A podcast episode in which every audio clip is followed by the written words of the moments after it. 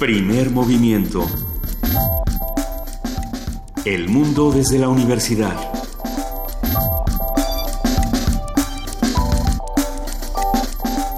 Muy buenos días, hoy es miércoles 7 de septiembre, estamos aquí Radio Nama, arrancando primer movimiento a las 7 de la mañana con 3 minutos. Querida Luisa Iglesias. Queridísimo Benito Taibo, muy buenos días, ¿cómo estás? Estamos muy bien. Querida jefa de información, Juana Inés de esa, muy buenos días. Muy buenos días, eh, se tardaron en llegar, ¿verdad muchachos?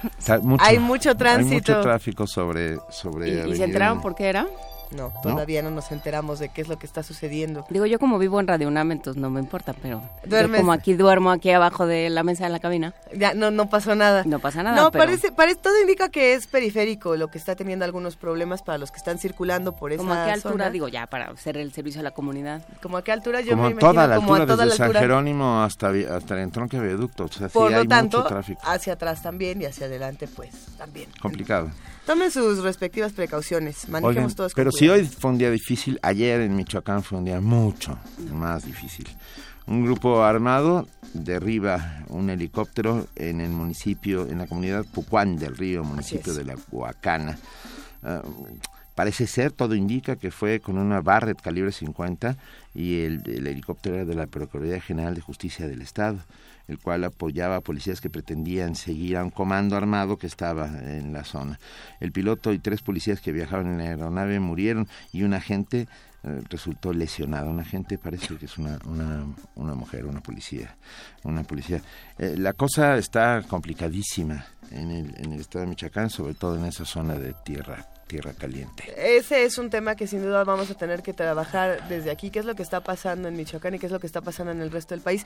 Eh, hay otra noticia que a mí me, me dejó con muchas preguntas y, y que creo que pues, también sería interesante trabajarla quizá como, no, no, no, no como nota del día, a lo mejor como una mesa o como un arranque.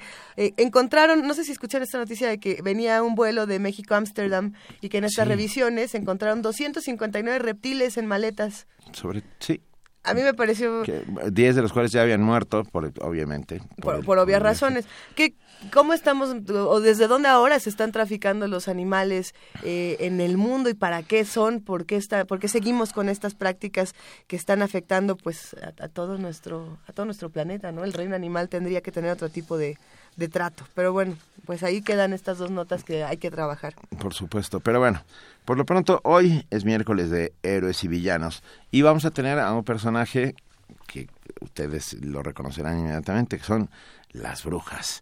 Vamos a hablar sobre las brujas desde la construcción de género, desde la antropología, desde la sociología, desde la historia, por supuesto. ¿Qué es qué son las brujas? ¿Qué representan? ¿Qué significan? ¿Qué arquetipos y estereotipos han marcado hasta la actualidad? ¿no? Así es.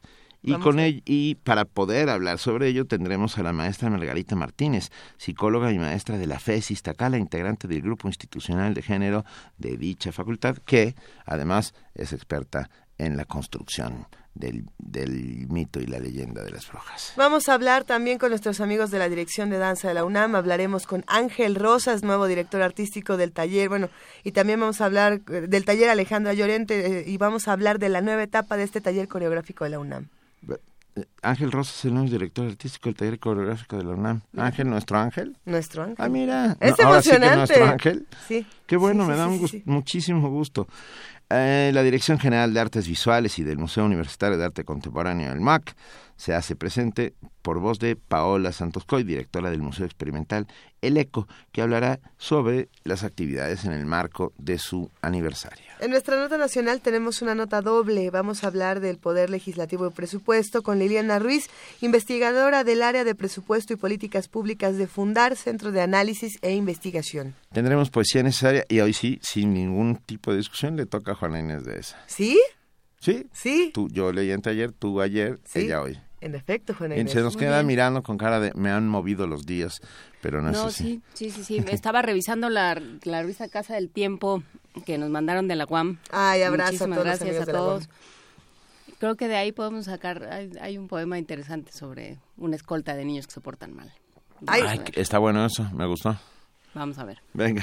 En nuestra mesa del día vamos a hacer un contraste entre lo que hablábamos al principio de las brujas con lo que está ocurriendo actualmente en nuestro país. Vamos a hablar de catolicismo y convivencia. Hablaremos con el teólogo Jaime Laines. Él es investigador y analista de nuevas formas de vivencia de la fe. Ha trabajado y acompañado comunidades eclesiales en toda la República. Y bueno, está vinculado al quehacer teológico con la práctica comunitaria y social en la búsqueda del respeto a los derechos humanos desde una dimensión religiosa. Vamos a hablar también con Omar Feliciano, el psicólogo social activista pro derechos humanos y a cargo de la comunicación digital del GIRE. Entonces vamos a ver este, este contraste interesante. Terminaremos nuestro día hablando con el doctor Jorge Enrique Linares del Programa Universitario de es su director, que nos hablará más sobre el nuevo libro de Peter Singer. Ya hemos hablado sobre Peter Singer, pero Linares nos tiene, nos tiene noticias. Bueno, los invitamos a que se queden con nosotros de 7 a 10 de la mañana. Estamos aquí en el 860 de AM, en www.radiounam.unam.mx y en el 96.1 de FM. Y si les parece bien, arranquemos con una nota. A ver, hablemos de Berta Cáceres, si les parece bien. ¿Están de acuerdo? Esta activista, por supuesto. Así es. En marzo pasado fue asesinada en Honduras Berta Cáceres, activista y defensora de derechos humanos. A seis meses del crimen, diversas organizaciones exigen la creación de una comisión para dar con los responsables. También plantearon la cancelación del proyecto hidroeléctrico Agua Zarca. Y nuestro compañero Antonio Quijano tiene los detalles. En el marco de un evento organizado por la Oficina Regional para las Américas de Amnistía Internacional, organizaciones defensoras de los derechos humanos exigieron justicia para castigar a los responsables del asesinato de la activista Berta Cáceres en Honduras. Berta Zúñiga, hija de la coordinadora de los pueblos indígenas en Honduras, denunció la falta de transparencia en la investigación del caso por parte de la Fiscalía a seis meses del homicidio. Seguimos demandando la creación de una comisión independiente de investigación que nos permita conocer la verdad de este crimen y de la que el gobierno hondureño ha hecho oídos sordos. Que desde hace varios años el COPIN ha exigido la salida del proyecto hidroeléctrico Aguasarca del territorio que se instaló de manera inconsulta, al igual que 50 concesiones para proyectos hidroeléctricos y otro tipo de megaproyectos eólicos mineros y otro tipo. Zúñiga mostró escepticismo ante la detención de cinco presuntos responsables de la muerte de la defensora del medio ambiente ante un espíritu de conformismo ante las detenciones que no representan para nosotros la justicia, también queremos decir qué significa la justicia para nosotras, que es mantener viva la memoria de vida de Berta Cáceres, de sus convicciones, que significa encontrar a quienes la asesinaron, a quienes mandaron asesinarla y denunciar la estructura criminal que permitió su asesinato, pero también significa continuar la labor de resistencia, de emancipación, de rebeldía de nuestra organización. Según datos de la organización Global Witness, en 2015 se presentaron 185 homicidios a defensores de derechos humanos en todo el mundo, de los cuales 122 fueron cometidos en América Latina y el Caribe. Para Radio UNAM, Antonio Quijano.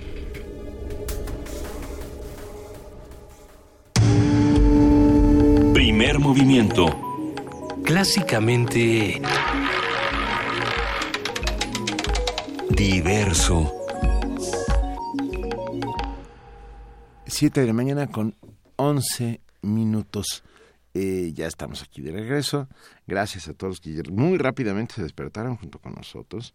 Ceci, etcétera, que dice, buenos días, viendo salir el sol acompañada por ustedes en mi ejercicio. Qué bueno. ¿Estás haciendo ejercicio, Ceci? ¿Está bien? Y un enorme abrazo a María.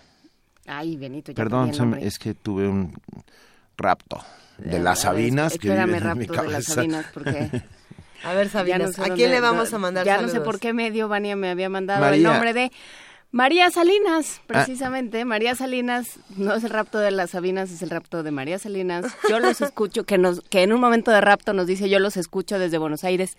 ¿Me envían saludos? Claro que sí, un abrazote, María, hasta Buenos Aires. Un, gracias por escucharnos desde ese lugar maravilloso. ¿Le dedicamos la de niños? Pues ¿O O a todos los niños y a María y a todas las niñas y niños y a todos los que andan por ahí escuchándonos, quieren escuchar una canción para niños. Pero eh, sí, es que, es que además, sí es para niños, pero nos la mandó también. Ajá. Ay, si yo tuviera, ahorita que regresemos a la canción les voy a decir quién nos la mandó. Presentamos la canción y luego decimos quién nos la mandó. La canción se llama Allá Fiera del Este, ahí fuera del Este, aparentemente es lo que dice. Y nos la mandaron porque Sí. Eh, Benito dijo, no, Luisa dijo que quería canciones italianas para niños y entonces un radio escucha cuyo nombre no estoy encontrando y por eso tengo tantos problemas, nos la mandó y dijo, ya que Luisa quiere canciones italianas para niños, va esta. Gracias, Radio Escucha Misterioso. Ahorita esta voy va a para encontrar ti. el nombre de verdad. Vamos a escucharla.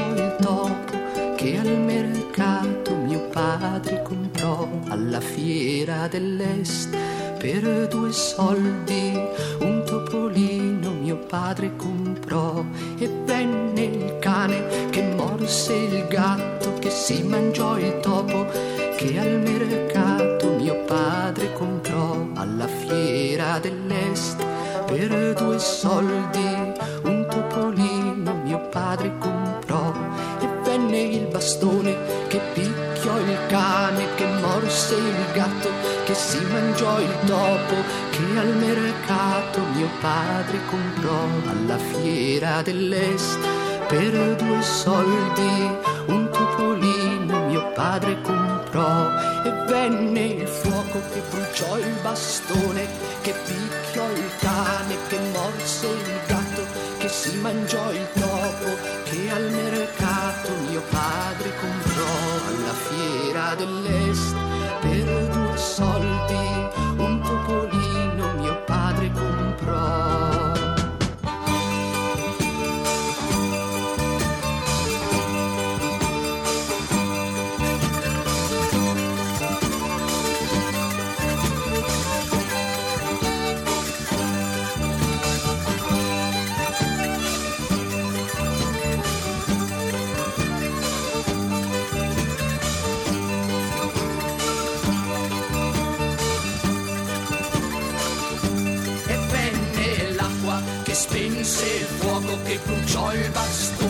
che picchiò il cane che morse il gatto che si mangiò il topo che al mercato mio padre comprò. Alla fiera dell'est per due soldi un topolino mio padre comprò. E venne il toro che beve l'acqua che spense il fuoco che bruciò il bastone che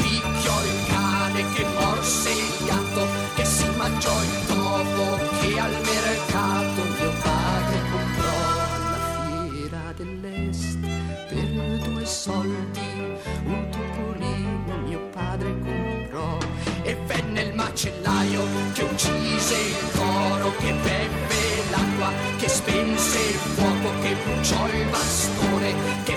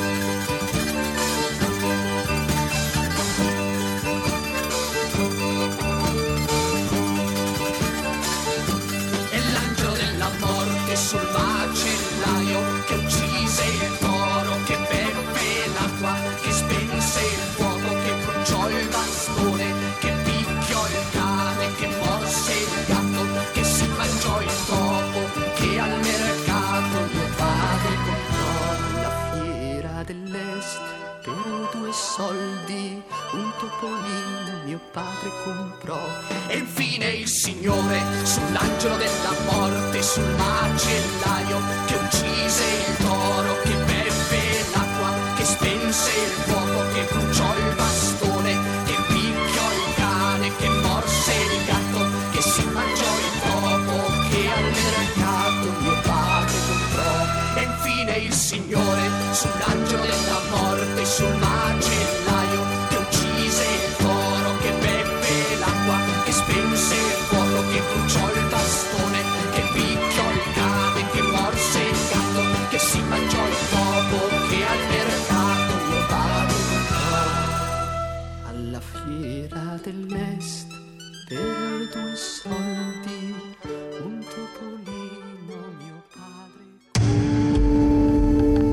movimiento. Clásicamente... Incluyente.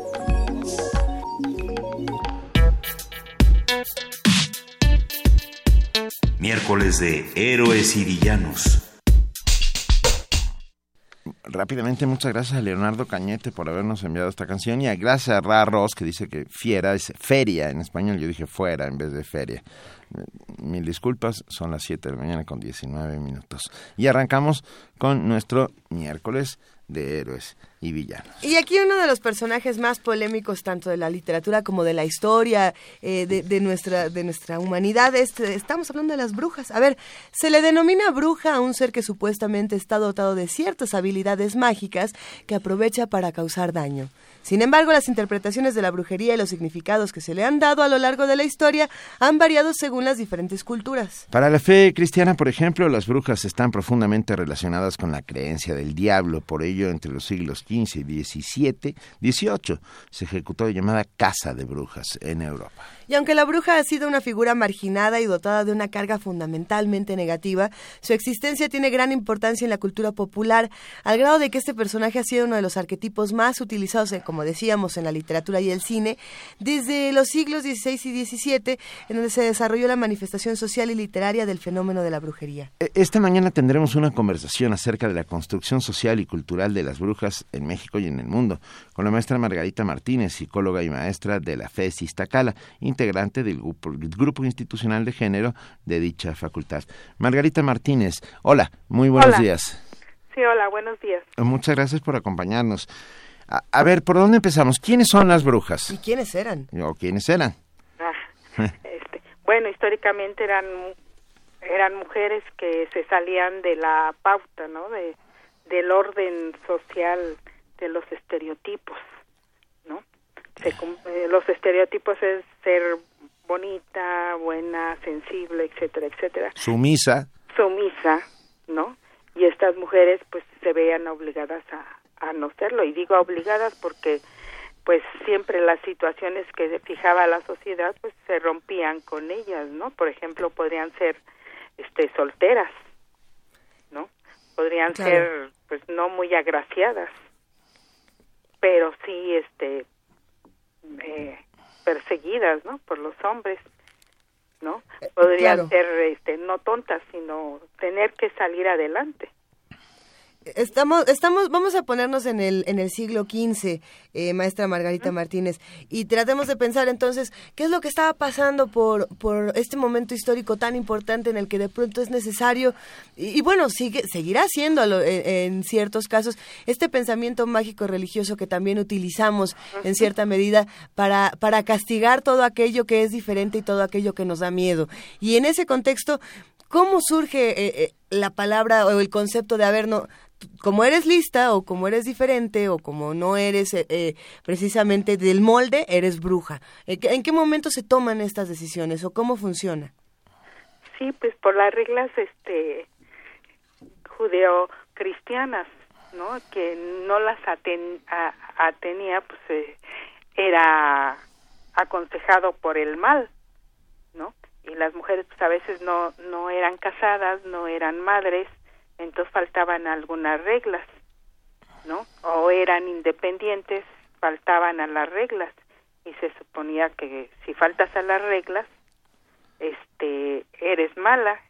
Y- pero seguían este teniendo una protección no la la mujer siempre debe ser protegida. Y ahí en la explicación que ellos daban era que era protegida por el diablo. Y si es y si eres protegida por el diablo eres mala no tienes pensamientos malos no lo que haces es malo Por ejemplo, podríamos pensar en En el caso de esta, de esta famosa mujer irlandesa era Alice Skyteller, eh, que se consideraba bruja, pero por razones muy interesantes. En realidad a ella le decían que era bruja por bonita y por sofisticada. Estos eran los adjetivos que utilizaban para, para describirla.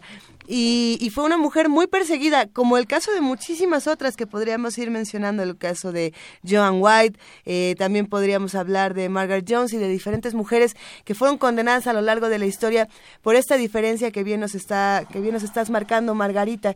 Pero entonces también podemos pensar que la, la construcción de la bruja se hace desde los hombres o se hace desde las mujeres. Se hace desde la sociedad se, se establecen estereotipos y van pasando culturalmente y, los asumimos todos, ¿no? Incluso, pues bueno, son las, eh, entre comillas, llamadas brujas, también son agredidas entre las iguales, entre mujeres, o sea, es, es totalmente social, ¿no? Porque también, como mencionas, es, hay brujas que eran jóvenes, ¿no? Uno de también de los estereotipos es que las mujeres son para los otros, entonces al ser joven algunas se sentían agredidas. Y por supuesto una forma de combatir esa diferencia es este asignarles cosas malas, características negativas para que, que no se acercaran a ellas. O sea, es es totalmente fenómenos sociales y culturales que van pasando de cultura a cultura con su evolución, pero pues, con sus raíces similares. Y, y, estos castigos que tenían estas mujeres por la misma diferencia que recibían eran castigos ejemplares, vamos a decir que eran castigos que no solamente se les ponía a ellas, sino a toda la sociedad que vivía alrededor de estas mujeres. Y podemos eh, irnos a, a 1600, donde, está, donde estaban las brujas de Salem. ¿No? Y que, y Pero yo me iría un poquito más para atrás, perdón, perdón, querida Luisa. Salem? sí, dónde te irías? Me iría hacia, no, a 1484, cuando aparece el famosísimo Maleus Maleficarum, el martillo de las brujas. ¿Podemos hablar un poco sobre eso, por favor?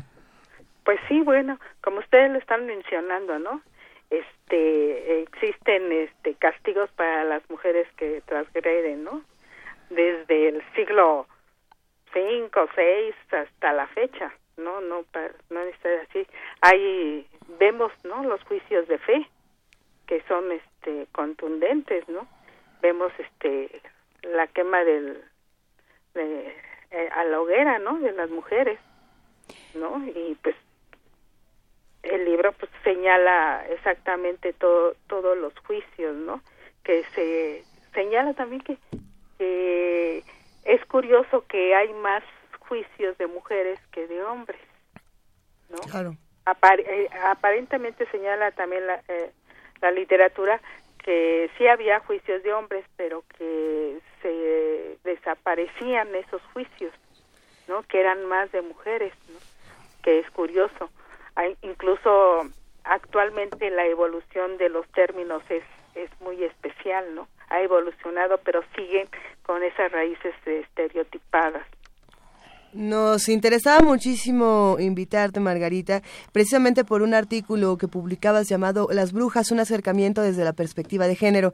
Y si me permites, me gustaría compartir un brevísimo fragmento de esto que has escrito para que podamos continuar eh, por otra línea de, esta conversación que nos interesa mucho, que es esta parte de la construcción de género que se está haciendo y de los arquetipos y de la, el lenguaje mismo que estamos utilizando hasta nuestros días. Pero bueno, te, te comparto y comparto con todos los que nos escuchan un brevísimo fragmento y dice así. Al estudiar desde una perspectiva de género a estas mujeres, que bajo la tradición patriarcal han sido ubicadas bajo la categoría de brujas, nos encontramos con que ellas contaban con conocimientos acerca del uso medicinal de las hierbas que auxiliaban a las mujeres en las labores de parto, etc. Es muy probable que al haber tenido que enfrentarse a los patrones patriarcales, ellas hayan desarrollado conocimientos y habilidades que en aquella época no estaban permitidas para las mujeres. Esto que al mismo tiempo les permitió sobrevivir, también representó una amenaza para el sistema patriarcal, que eso a mí me parece muy interesante, hablar de sistemas patriarcales desde hace tantos años y pensar que estando en el 2016 seguimos con estructuras muy similares. ¿O qué piensas? No, claro, eh, como te dije, siguen evolucionando, ¿no? Este, pasan de cultura a cultura, pero sigue igual, ¿no? Antes, este, tenían el concepto de la mujer fea, ¿no? Que, que rompe el estereotipo de la mujer este bonita y dulce, ¿no? Y, siempre se la ahí. Actualmente, pues también aparecen así, aunque tienen este eh, características de muy bonita, pero terminan en feas, ¿no? O sea, como que quieren reflejar la lo feo, ¿no? Lo feo de interior de la maldad.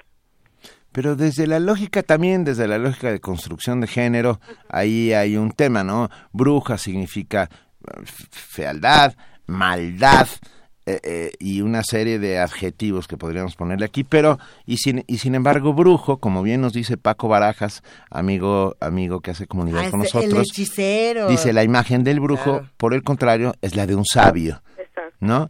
Entonces eh, desde desde entonces, desde desde el siglo XV estamos lidiando con estas con estas dos estereotipos, ¿no? Sí, que se marca exactamente la diferencia, lo bueno y lo malo, ¿no? el patriarcado es dualista uno es bueno y el otro es malo no ya ya lo mencionaron este la mujer eh, actualmente para insultarla le dicen bruja no y al que es sabio etcétera etcétera es un brujo no y, y refleja cosas diferentes no desgraciadamente.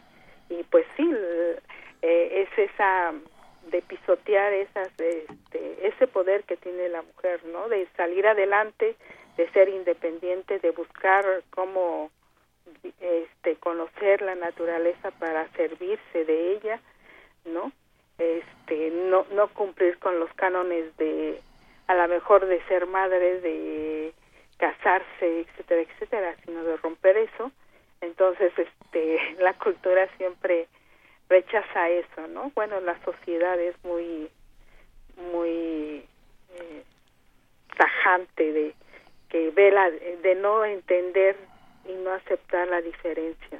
Podríamos darnos a la tarea de, de, buscar todas estas palabras que en las que adjetivamos después, es que es bruja, ¿no? y podríamos ponerlas en, en, nuestro país, lo cual es bien interesante decir, ok, a ver, ¿quién es la bruja eh, en México? La mujer que es asertiva, por un lado.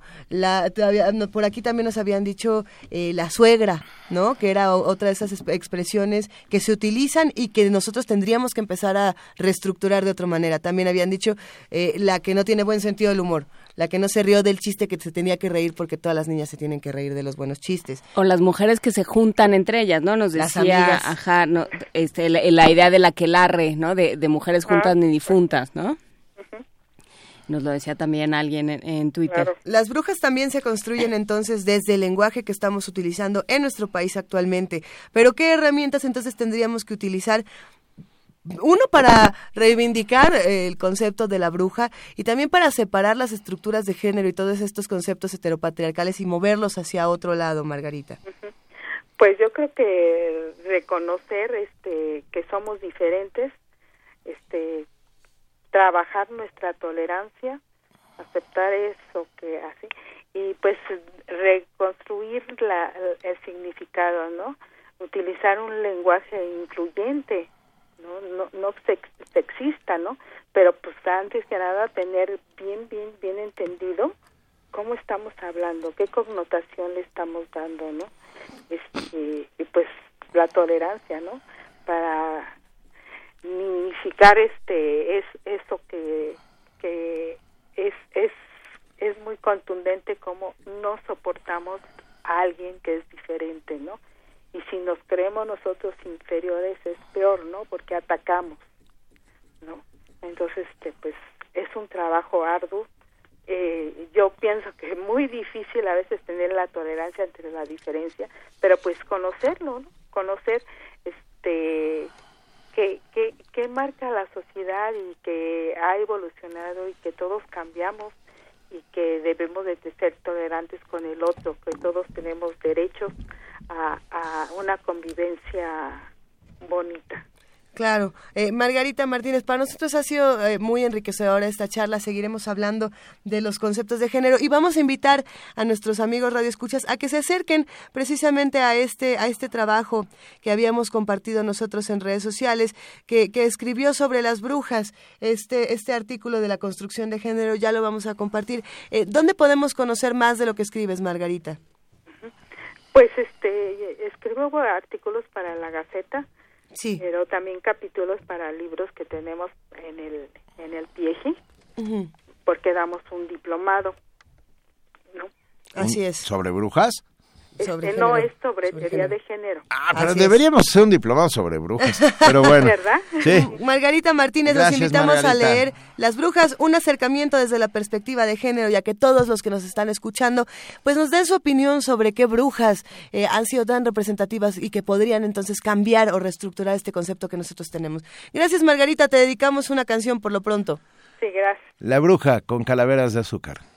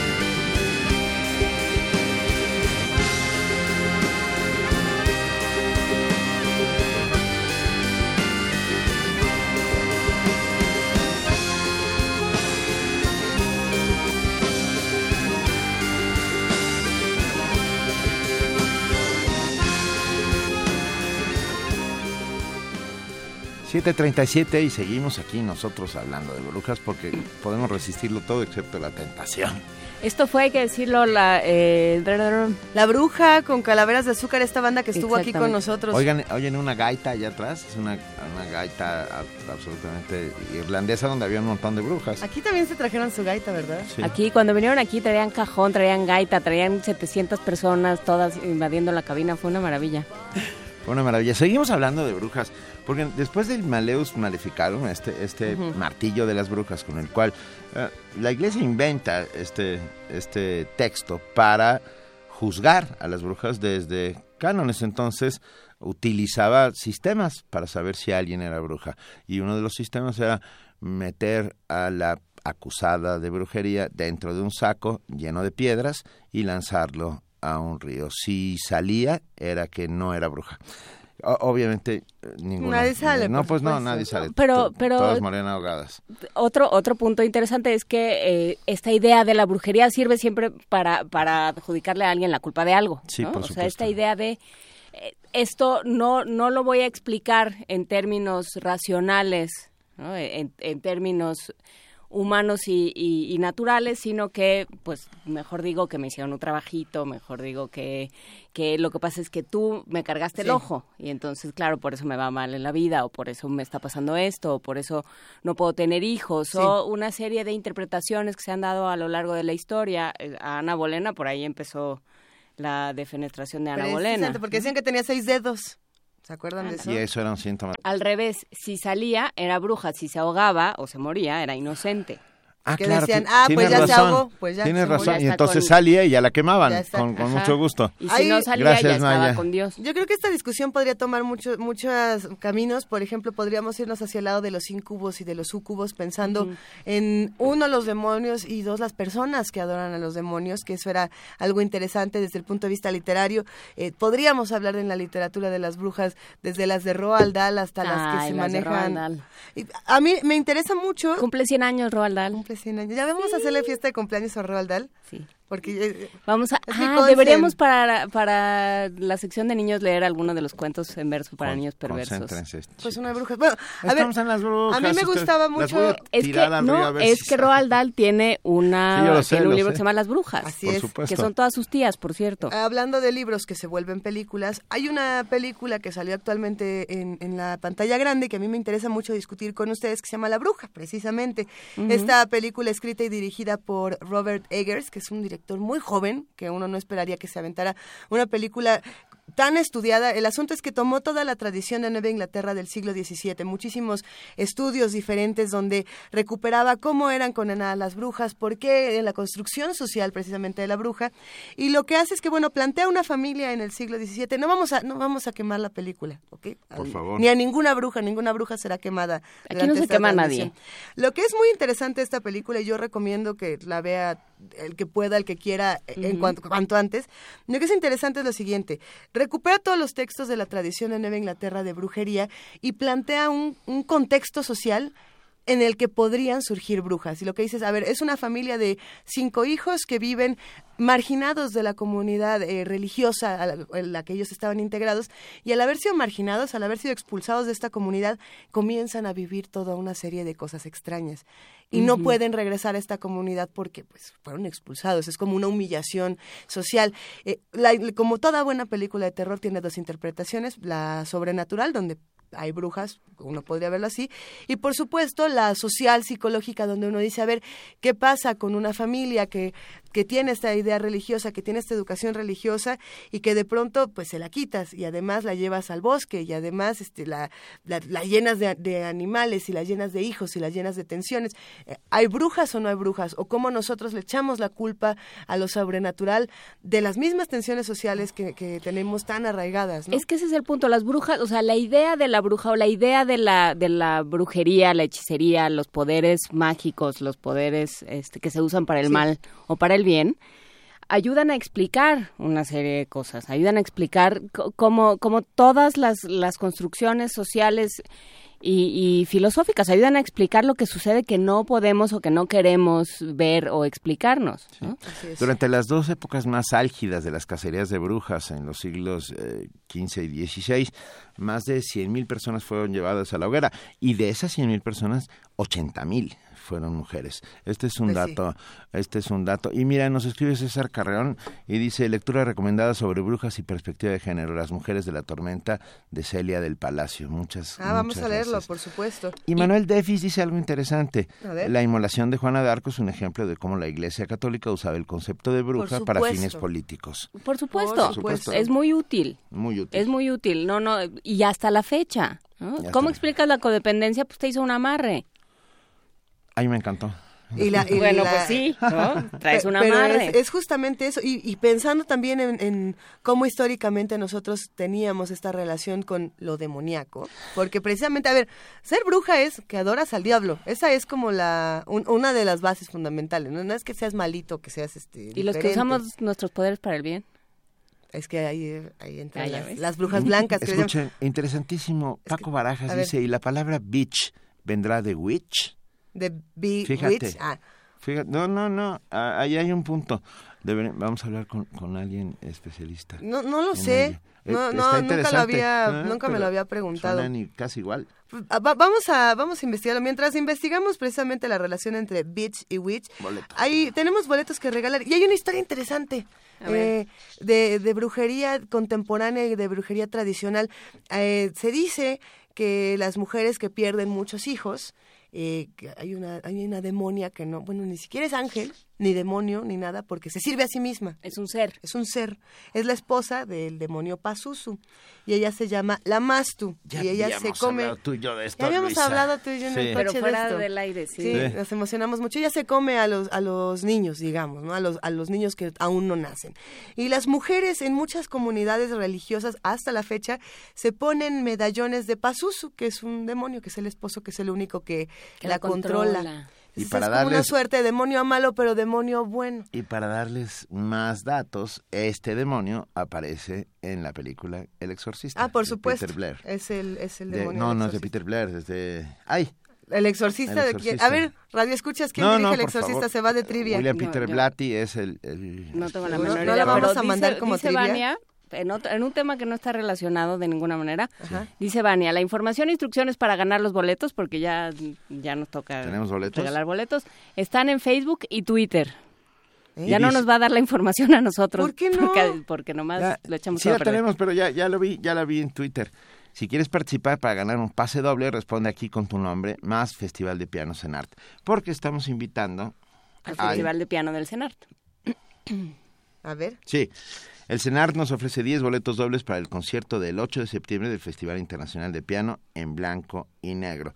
Por Twitter tenemos, eh, ya lo subió Vania, ahí vienen los numeritos del 1 al 10, 10 pases dobles. Hay que poner el nombre más el hashtag Festival de Piano. O sea que mi trivia de, de quién dirige el exorcista ya no la van a... ¿No?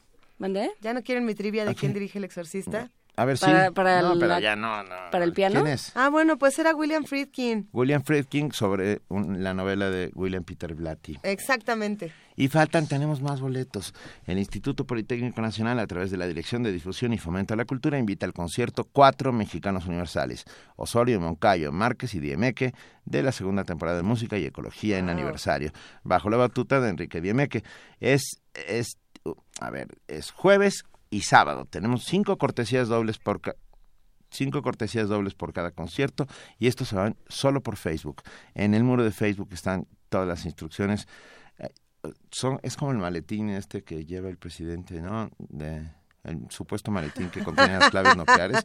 Pues la- el maletín de las claves nucleares lo tiene únicamente Vania Noche. En Facebook están las instrucciones para ir al concierto del Poli, ya sea el jueves a las 7 de la tarde o el sábado a la 1 de la tarde. Y hablando, ya para terminar, de brujas, tenemos a la mulata de Córdoba. ¿Recuerdan la historia de la mulata de Córdoba? Que en la cárcel de la Inquisición dibuja eh, sobre la pared un barquito y cuando entran a buscarle ya no está porque se fue en el barquito. Es una belleza. Es una maravilla. Es una maravilla. La mulata de Córdoba tiene libreto de Javier Villaurrutia Ajá. y Agustín Lazo y tiene música de José Pablo Moncayo. Venga, Vamos a escuchar gracias a la un producción. fragmento. Como el agua, como el viento, sin reposo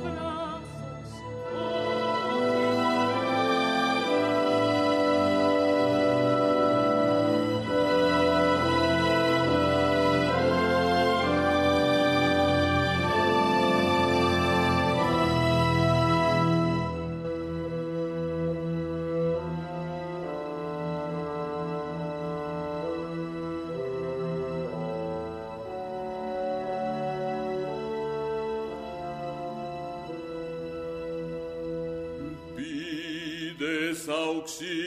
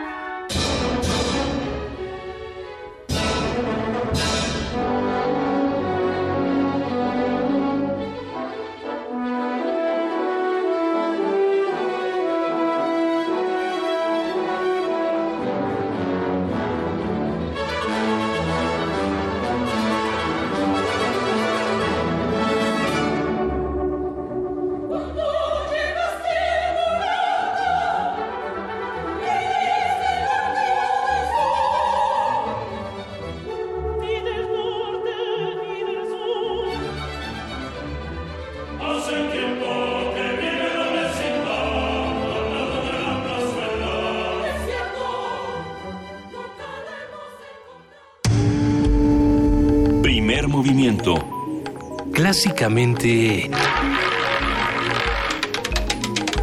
Universitario. 7 de la mañana, 50 minutos, y nosotros seguimos aquí porque tenemos el enorme privilegio de tener en esta mesa a dos amigos, Ángel Rosas, nuevo director artístico del taller coreográfico de la UNAM, y Alejandra Llorente, nueva regisseur del taller. ¿Lo dije bien? Sí, perfecto. Ah, mi, francés macarrónico de ciclista. Es muy bonito.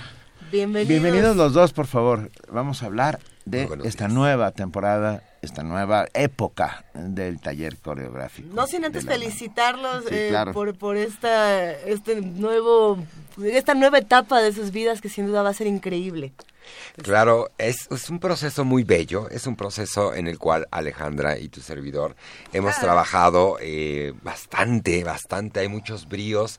El proyecto fue fundamentado en los dos, en los dos eslabones, cada quien postuló su proyecto, voy a hablar un poquito de historia, y a final de cuentas, eh, tanto en este caso la Coordinación de Difusión Cultural como la Dirección de Danza fusionó esfuerzos y estamos creando un proyecto en conjunto que se llama Trascendencia e Innovación, en donde pretendemos y tenemos toda la convicción de preservar y salvaguardar el patrimonio intangible del taller coreográfico, la visión artística de la maestra Gloria Contreras y empezar a apuntalar el futuro hacia las nuevas formas de ver, de percibir el arte actual. Y bueno, hay un gran respeto, me permito un poquito presentar a Alejandra, Alejandra en esta posición de regisser.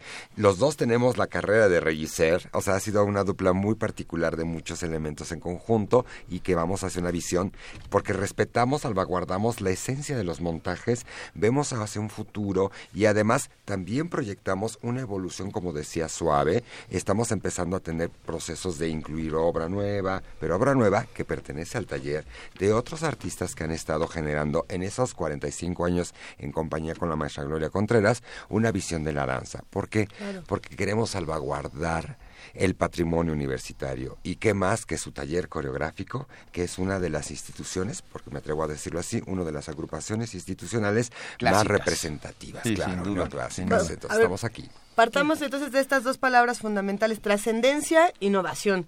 ¿Qué no se ha dicho hasta ahora de Gloria Contreras? O si ya se dijo todo, ¿desde dónde se reestructura todo lo que se hace alrededor de Gloria Contreras y toda la tradición y toda la importancia fundamental de esta mujer para renovar al taller coreográfico?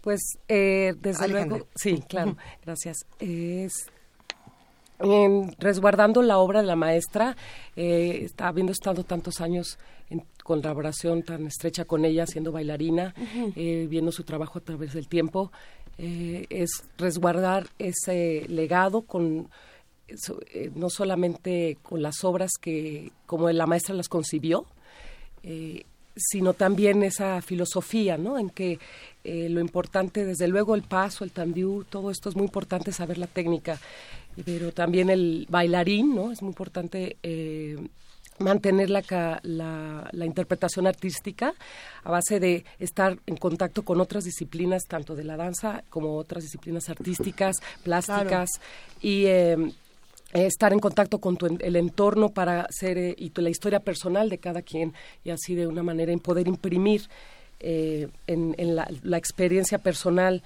al gesto y hacer que vibre y tener esa comunicación con el público tan importante que eh, el taller coreográfico siempre ha tenido con, con, el público, es algo fundamental del taller coreográfico. Más que, además de todo lo, lo, lo, lo que es esta, como digo, se resguarda lo valioso, ¿no?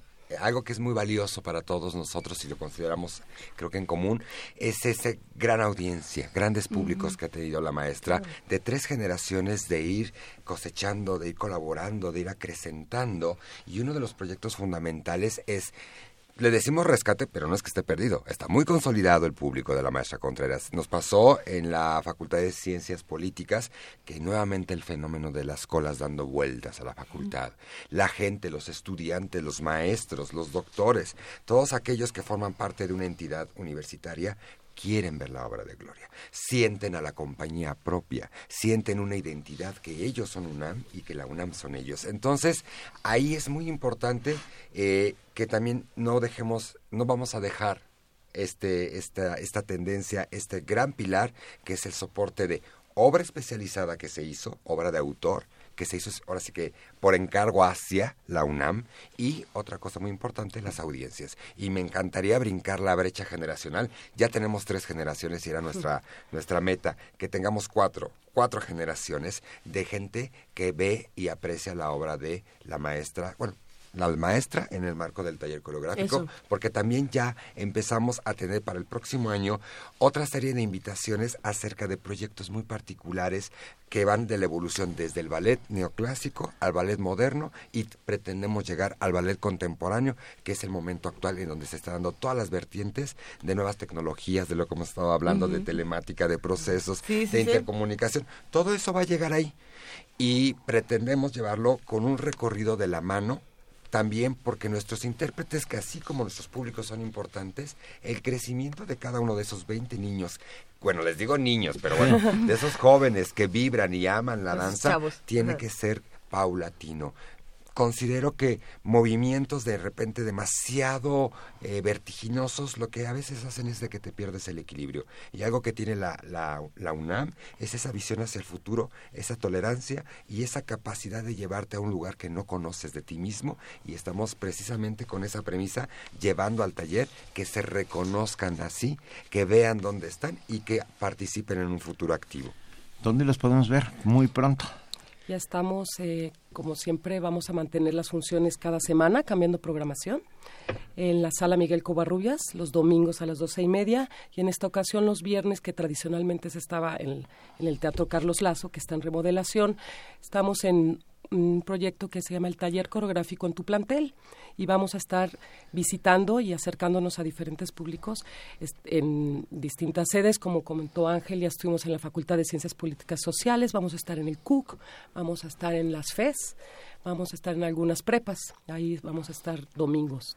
pero, podemos estar, los viernes. Ah, los, que no estamos a lo mejor en, la FES, eh, podemos que vayan, podemos ir de Claro, está abierto para cualquier público. Nada más que se tienen que formar. Recuerden que la maestra y el taller coreográfico tiene una gran, gran audiencia. Siempre. Y vamos a mantener eso, ¿no? Y antes de continuar, no sé, para darles un poquito de tiempo, me encantaría ofrecer 10 pases dobles para este fin de semana en la función de, de este la de hoy, la, de, mañana, la, del día domingo. Que es el Festival Mexicano. Exactamente. y que nos contesten una pregunta, ya, ya saqué. A ver, perdón, van 10 pases dobles por teléfono 55 36 43 39. Pero esperen porque sí tienen pregunta. Pero va con pregunta. La pregunta que hay que responder es, Ángel. Es muy obvia, pero ¿quién es la fundadora del taller coreográfico de la ya. Eh, está muy bien. Regalo, regalo. Y es es para la fusión del domingo a las 12.30. 12.30 en la sala Miguel En la sala Miguel Covarrubias, en el Centro Cultural Universitario. Ustedes saben dónde es y ya empezó a sonar el teléfono, así que estos pases van a volar, pero la danza es un derecho que todos debemos ejercer y sin duda esto se ha ejercido de una manera maravillosa desde el taller coreográfico y esperemos que esta nueva etapa eh, sea de lo más disfrutable para ustedes y para nosotros también. 10 pases dobles, domingo 12.30, taller coreográfico de la UNAM, Sala Miguel Covarrubias, al teléfono 5536-4339. Y hay un último regalito. No, más Sí, este es, este, es, este es chiquito, pero bueno, rapidísimo. Este fin de semana tenemos a la Compañía Nacional de Danza con un proyecto muy interesante que se llama Blancanieves. Eh, se presenta el día sábado, obviamente en su horario de las 7, y el día domingo en su horario de las 6. Y la pregunta para nuestros amigos es, ¿qué compañía baila Blancanieves este fin de semana en la Sala Miguel Cobarro? ¿Por qué? ¿Y, qué, ¿Y cuál es el regalo? Dos, Dos pases dobles. Tenemos dos pases dobles para ver Blancanieves, también por teléfono 55 36 43 39. Díganos a los dos primeros que nos digan qué compañía baila Blancanieves. ¿Es así? Así es. Ángel Rosas, millones de gracias, un abrazo, muchas felicidades y muchas felicidades también a Alejandra Llorente, gracias. nuevo director artístico y nueva regisseur del taller coreográfico de la UNAM. La danza es un derecho. Gracias. Primer movimiento clásicamente universitario. Se rematan libritos diversos, novedosos, de historia, de ciencia, arquitectura, filosofía, ensayos, poesía y cientos de relatos curiosos. Gran remate de libros UNAM 2016. Del 6 al 9 de septiembre en el Paseo de las Humanidades de Ciudad Universitaria. Entrada libre. El contacto entre universidades es mejor cuando es de alto impacto. ¡Vamos por el campeonato! ¡Venga, uno! Siga a los Pumas de Ciudad Universitaria en su desempeño durante la Liga de la UNEFA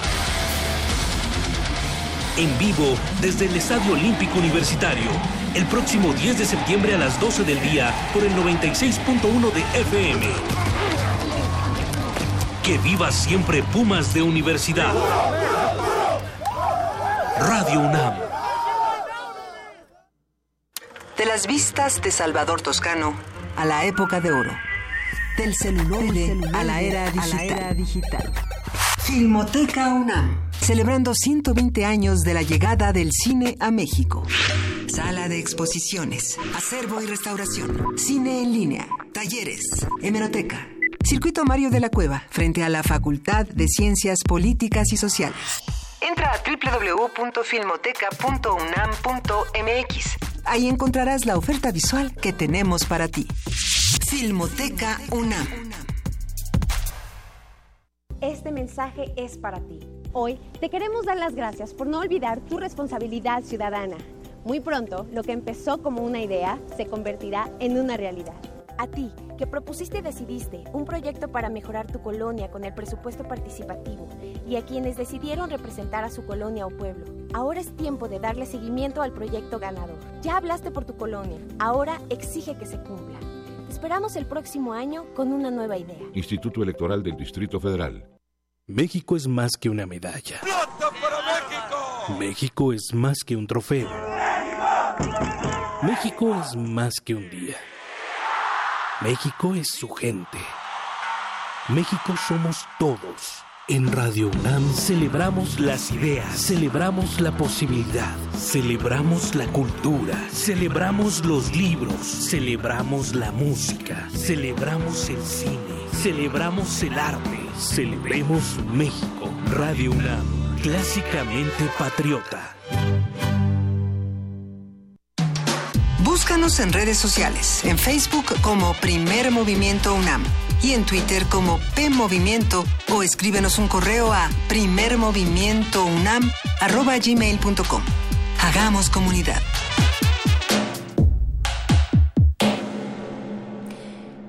El Instituto Mexicano para la Competitividad identificó a cuatro entidades del país como las generadoras del mayor endeudamiento. ¿En qué consiste la llamada deuda pública? Nuestro compañero Isaí Morales tiene la nota.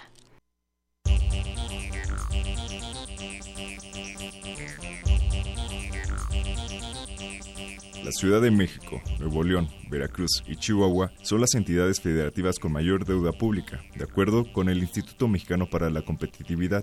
El Producto Interno Bruto, los ingresos totales de cada estado y el número de habitantes son factores que se consideran para medir la gravedad respectiva en una entidad.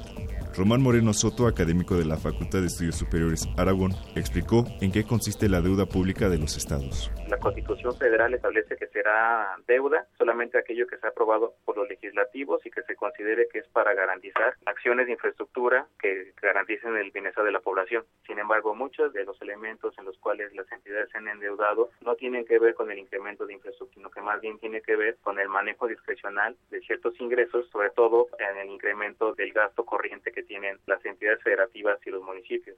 Ahí tenemos un serio problema de opacidad en cuanto a este tipo de, de compromisos que van adquiriendo los, los estados y municipios.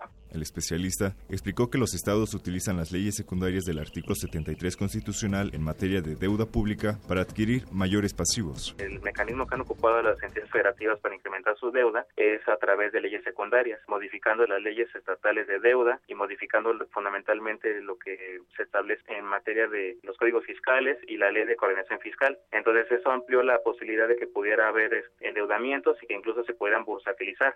La manera en que han adquirido deuda muchas de las entidades federativas ha sido mediante mecanismos que por causa de ley incluso son ilegales. Los estados que registraron el mayor aumento de deuda entre 2015 y 2016 fueron Durango con 31.4%, Colima con 20.7% y Sonora con 9.4%.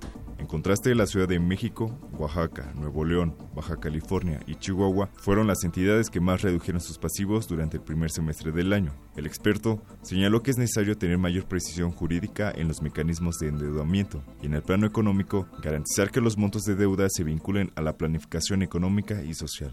Para Radio UNAM, Isai Morales. Primer movimiento. Clásicamente universitario. Corte informativo. La UNAM. La Facultad de Derecho de la UNAM realizó la quinta edición de la competencia universitaria sobre derechos humanos Sergio García Ramírez. En el certamen participaron 120 alumnos de 30 instituciones de educación superior nacionales y de América Latina. Martín Íñiguez Ramos, académico de la Facultad de Ciencias Políticas y Sociales del UNAM, habló sobre las repercusiones que tendrá el rechazo de la candidata demócrata Hillary Clinton a la invitación de visitar México. Que está en lo correcto ella porque ya está en campaña política y necesita votos del pueblo norteamericano y no del pueblo mexicano. Entonces yo creo que bajo esa lógica y la siguiente, que es la parte política en la cual pues fue desafortunado la manera como el gobierno mexicano intentó que los candidatos a la presidencia de Estados Unidos vinieran. Fue algo ilógico. Yo creo que el Partido Demócrata está molesto con el actual gobierno y particularmente con el presidente Enrique Peña Nieto y su equipo de, de gobierno.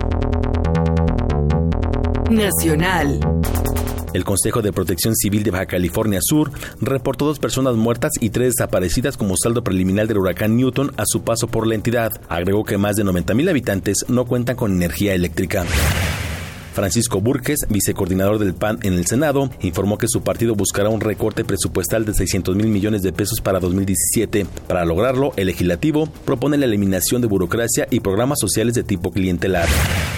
Aurelio Niño, secretario de Educación Pública, aseguró que más de 3.000 maestros serán despedidos por iniciar clases el pasado mes de agosto. Además, rechazó haber pactado con la disidencia magisterial de Chiapas. Quiero ser categórico eh, y desmentir este asunto de que el gobierno federal haya pactado con la coordinadora de Chiapas el que no se aplique la reforma educativa en Chiapas. Esto es absolutamente falso.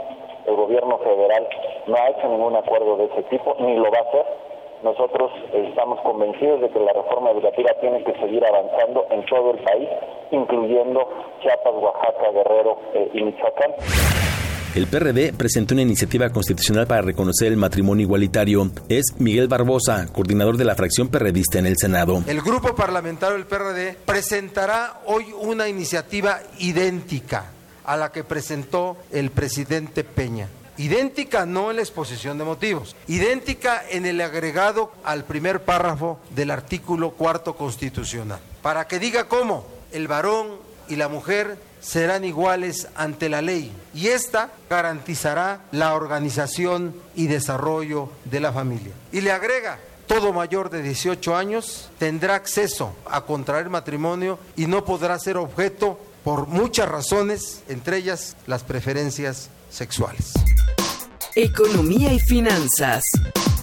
El Banco de México informó que el índice de confianza del consumidor se ubicó en 87.26 puntos, la menor cifra reportada desde febrero de 2015.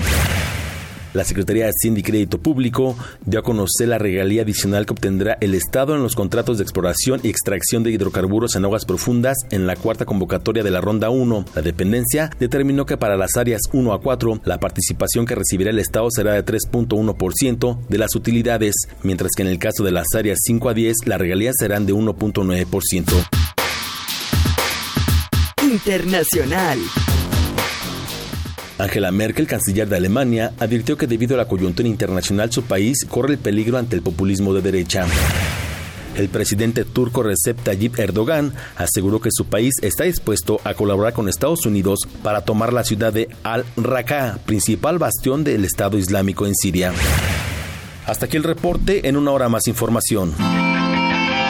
Radio UNAM, clásicamente informativa. Primer movimiento. Clásicamente... Reflexivo. Son las 8 de la mañana con 10 minutos y seguimos hablando nosotros eh, de las brujas como esta construcción social. Nos preguntaban por ahí que si podíamos por favor repetir el nombre del artículo que precisamente nos compartió la maestra Margarita Martínez. Lo vamos a compartir en nuestras redes sociales, eh, lo pueden encontrar directamente en Google, pero ya lo, lo hemos compartido en nuestra cuenta de Twitter y por ahí también nos han mandado un un tuit bastante interesante que me gustaría compartir con ustedes precisamente para abonar un poco más a la, a la discusión de, de, qué son las brujas o cómo son consideradas las brujas. Este nos lo manda Emilio Treviño y dice así, a una bruja se le reconoce por su piel verde y su nariz enorme, punto. Esa es una afirmación que se plantea, ¿no? Y luego dice, mentira. Históricamente una bruja era una mujer sabia de la comunidad, la persona a la cual se acudía para encontrar la sanación, para pedir consejo o para buscar un casamiento o un casamentero. Es decir, que el preguntarse si las brujas existen no era un asunto de importancia en la antigüedad, simplemente porque todo el mundo era consciente de su presencia, que eso es algo que, que me parece interesante uh -huh. re recalcar en esta mesa, eh, la cual era vista como benéfica para la comunidad en su mayoría rural en aquel entonces. Este es otro lado de, de, las brujas, ¿no? Esa es otra manera de interpretarlo. Eh, y nada más comentar que en el norte de España, en toda la zona de Cantabria, Santander, Asturias, Galicia, uh -huh. hay un dicho popular importantísimo que es las brujas no existen, pero de que las hay, Las, hay. y, ya después podríamos decir que el diablo no existe, abonar. solo Dios cuando está borracho. Eso lo decía Tom Waits. No. Pero ya tenemos en la línea a Ajá. Paola Santos Coy, directora del Museo Experimental El Eco de la Dirección General de Artes Visuales y del Museo Universitario de Arte Contemporáneo del MAC. Y hoy nos va a hablar de las actividades en el marco del aniversario del ECO. Paola, ¿cuánto, ¿cuántos años cumplimos? Buenos días. Hola. Hola, Paola. Perdón, perdón. No, no, todo bien. Cumplimos 63 años Puf. desde la primera vez que se abrió el ECO en 1953 y 11 años desde que la UNAM recuperó el espacio y volvió a abrirlo. Así que son dos aniversarios. Dos aniversarios diferentes. ¿Y cómo los podemos celebrar con ustedes, Paula? Pues esta noche vamos a hacer un- una serie de celebraciones, actividades, en donde vamos a tener la presentación de una nueva publicación que se llama Revista, que es en realidad en la memoria de lo que hacemos en un año en el museo, pero se llama Revista porque volvemos a ver, digamos, todo lo que todo lo que hicimos y se invitan nuevos colaboradores a escribir derivas a partir de, de las exhibiciones. Entonces son nuevos contenidos, nuevos invitados para crecer también a la, a la comunidad alrededor del museo.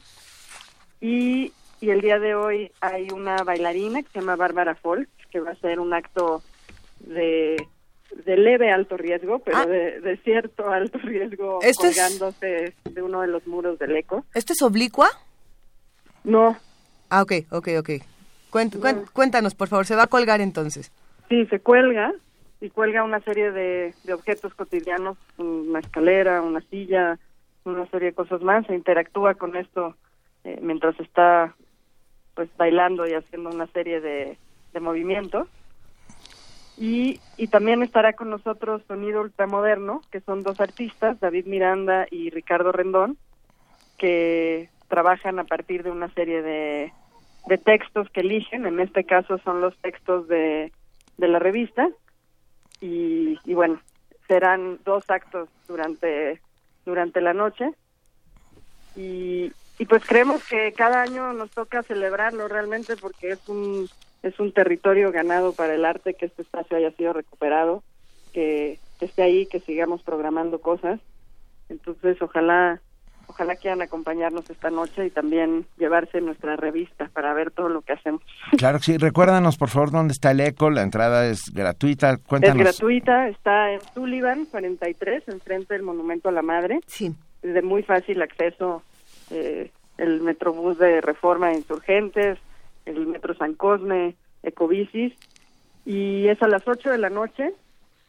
Eh, Bárbara Folks va a bailar a las ocho y media y a las nueve y media es el concierto. Entonces hay, hay tiempo de llegar también. Eh, con, con este gran cumpleaños, con este par de, de grandes cumpleaños, con, con la presentación de la revista y con esta presentación, no solamente tenemos la oportunidad de, de presenciar algo eh, sin duda muy disfrutable, eh, Paola, pero también te- hay, una, hay una responsabilidad importante del ECO con, con la comunidad artística. Y a mí me gustaría, si, si, te, si te, te podemos robar un par de minutos, Claro. para que nos cuentes ¿Qué, qué responsabilidad tiene el ECO y qué, y qué proyectos nuevos está planteando desde la parte experimental? Porque a mí me parece que el ECO es uno de estos espacios únicos, que tiene, que tiene de todo y que tiene una alternativa completamente distinta a lo que se está proponiendo en el resto de la ciudad. Tienes razón, creo que estamos en un lugar privilegiado para, para Claro. pensar lo experimental y también con una responsabilidad grande en cuanto a que creo que pensar lo experimental hoy día y pensar qué es un museo experimental necesariamente nos coloca en un punto de, de diálogo con la- lo que los artistas están haciendo, con lo que el público está pensando. Siento que no podemos ser nosotros que tiremos una línea y digamos esto es lo experimental, sino realmente es lo que va ocurriendo en el museo en cada evento que hacemos, en cada exhibición, que nos va guiando realmente por dónde van ciertas tendencias o ciertos intereses ¿no? de, del arte. Pero creo que también tenemos la, la pues la gran fortuna de tener esta bandera, de enarbolar la bandera de lo Claro. experimental en el nombre del espacio, lo, lo cual nos permite también tomar ciertos riesgos que probablemente para otros espacios es un poco más más complicado. y, un, y un riesgo que viene acompañado de muchísima técnica y de muchísima historia. Nosotros podríamos analizar todo lo que se ha hecho en el eco y todo lo que se discute dentro del eco y podríamos pasar por personajes como, no sé, eh, Matías Geritz hasta Jerónimo Ruedi. Es decir, tenemos toda una gama impresionante de artistas que han colaborado, que han sido parte de la historia del museo y ahora, eh, 63 años después y 11 años después para la universidad, pues será pertinente que todos estemos o hagamos el esfuerzo, uno por, por ir a este cumpleaños y de no hacerlo, darnos una vuelta a, lo que, a ver todo lo que está haciendo el eco activamente. Pues gracias por, esa invitación a todos y, y, en adelante vamos a tener también una serie de, de programas de entrevistas eh, públicas con algunos personajes que, que han sido parte del ECO desde su desde su fundación. Algunos siguen vivos, algunos tienen historias por ahí que contarnos, entonces también vamos a aprovechar el, el aniversario para hacer una serie de entrevistas que ya les estaremos comentando por dónde las las eh, las publicaremos o tendremos podcast o una serie de, de posibilidades que hay ahora. Venga, hoy a partir de las 8 de la noche. Sí. En Sullivan. 43. Sullivan 43, junto o enfrente al Monumento a la Madre. Así es. Muchi Paula, muchas felicidades. Muchas gracias, sí, sí, sí lo celebro. Claro que sí. No, bueno, y nosotros nos emocionamos mucho junto contigo, por supuesto. Qué bueno, muchas es, gracias. Es, un verdadero placer. y larga vida al eco. Larga vida. Gracias. A, ustedes. Hasta luego. Hasta luego. Estamos aquí, son las 8 de la mañana con 18 minutos. Gracias a todos los que nos han escrito. Siguen, siguen las brujas a, abonando en nuestro Twitter. ¿Sabes Pero me... alguien pregunta si las biólogas son brujas y no. Bueno, Pero... en, algún momento supongo que por el tema eh, del conocimiento Claro. tendrían Uh -huh. que haber sido consideradas como tales. A mí, por ejemplo, me llama la atención la relación que hay siempre con las brujas y el arte y las manifestaciones artísticas, ¿no? Las mujeres que tenían voces hermosas, por ejemplo, eran brujas, las que cantaban de manera impresionante. Las, las, que... las sirenas que, que, que están alrededor de, de Ulises eh, son brujas Escila marinas. Y, y Caribdis. ¿Eh? Escila y Caribdis. Escila y Caribdis. Que, no, ¿sí eran Escila y Caribdis? No, sí. Eso no recuerdo. Esos eran los mon o sea, sí, esos es que eran estaba pensando en las Nereidas, pero no es no, eso. No, no, no, las, las, las que sirenas. las que lo llaman son Escila y Caribdis o son esos son los monstruos. Ulises se amarra al mástil para uh -huh. no caer en el embrujo, en la, justamente. Algún día hablaremos del embrujo. Y de Circe, nos faltó Circe. No, las, las, mujeres que escribían, eh, uh -huh. es, una voz macabra podía estarles dictando estas palabras. Las mujeres que cantaban, era otra voz la que las estaba conectando con, con esta música sí. que podía ser este sobrenatural de lo bello que llegaba a ser, ¿no? Y fíjate, tenemos eh, tenemos para ustedes eh, a una bruja maravillosa.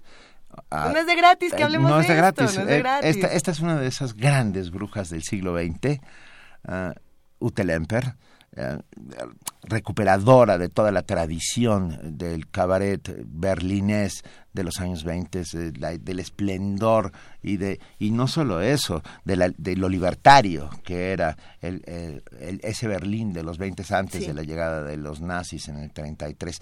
Pero bueno, venga, esta maravilla, oh, perdón, porque también hay otra bruja, la bruja cósmica, Janis Joplin. ¿Eh? Ah, oh, vamos a llegar hasta Janis. Acabaremos llegando a Janis, pero bueno, por lo pronto tenemos a, a la maravillosa bruja Utelemper con Lili Marlene. Bei der Kaserne vor dem großen Tor steht eine Laterne und steht sie noch davor. Dann wollen wir uns wiedersehen, zu zweit bei der Laterne stehen, wie einst Lili Marleen, wie einst Lili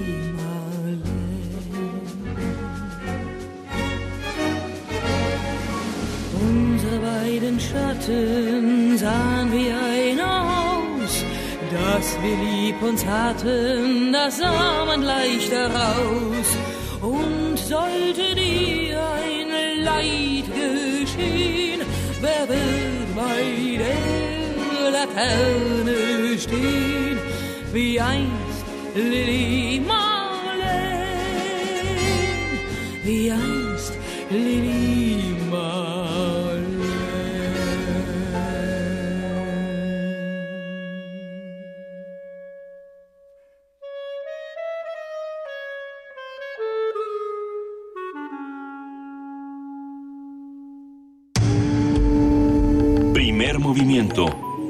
Clásicamente...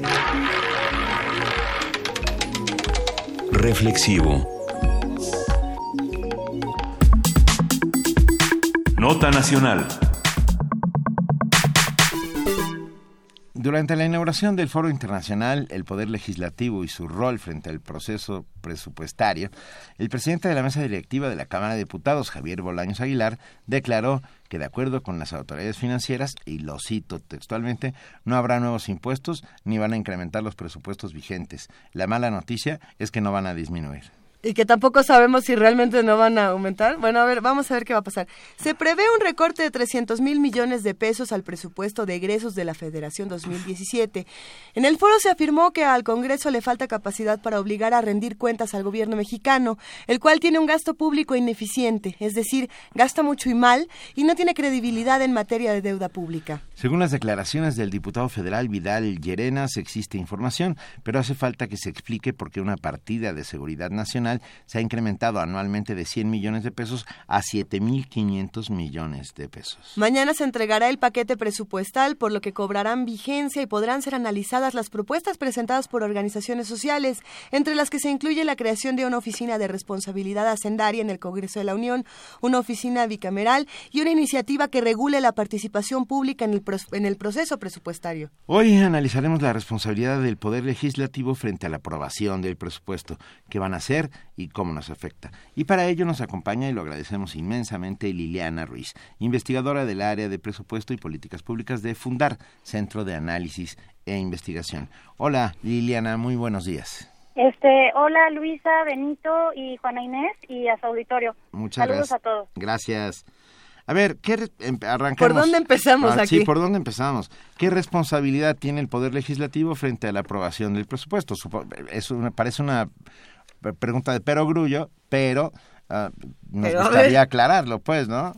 Este, sí, miren, el, el foro, eh, como ustedes dicen, son muchos temas. El foro de ayer duró dos días, estuvo muy interesante. Este, y efectivamente, eh, el, el Poder Legislativo, el Congreso, tanto la Cámara de Diputados como la Cámara de Senadores, pues debería de tener un rol muy importante en el tema del presupuesto. Actualmente, y un poco también de eso se trató el foro, actualmente el Congreso se queda eh, corto eh, en su papel y en su rol de contrapeso respecto a el ciclo presupuestario. Eh, por ejemplo, eh, al Congreso le llegan eh, documentos, eh, el gobierno federal le manda documentos durante todo el año, previniéndolo de cómo van a estar los ingresos, este, le manda estimaciones de en cuánto creen que van a estar los ingresos, en cuánto va a estar la deuda, en cuánto van a estar los gastos, le manda las primeras estimaciones de en cuánto va a estar el crecimiento económico, el precio del dólar respecto al peso, y, y e, etcétera. Le manda también, por ejemplo, eh, qué programas presupuestarios van a tener dinero, cuáles se van a eliminar. Y de pronto, eh, la verdad es que lo que pasa es que el Congreso, eh, pues no, no, no, no hay un papel de contrapeso donde el Congreso le diga, oye, ¿sabes qué? Esta estimación que traes del, del Producto Interno Bruto, ya llevan este, en los últimos, en, en, los últimos 10 años, este, las estimaciones son muy optimistas, a la mera hora terminamos creciendo este menos de lo que de lo que tú me dices cada año en, los documentos que me envías o este programa que tú le quieres recortar o que tú lo quieres eliminar hay evidencia de que este programa eh, está dando buenos resultados ¿por qué mejor no recortas este que de plano no está dando buenos resultados? es decir el Congreso eh, ante toda esta información compleja que tiene que ver y que es muy importante porque tiene que ver con cómo va a estar la economía del país eh, tiene que ver con los ingresos, tiene que ver con el gasto, en qué va a gastar, con la deuda. El Congreso este, se queda corto en su papel de contrapeso, eh, en decirle al gobierno federal, oye, esto que estás aquí, los legisladores de pronto este, requieren más información, más análisis de, de, todos los documentos que están recibiendo. Necesitan tener un papel eh, pues más enérgico ante, ante lo que Hacienda y, el gobierno federal eh, les está mandando eh, actualmente, ¿no? La información. O sea, el Congreso, la verdad, tiene tiene poca intervención en, en el tema presupuestario.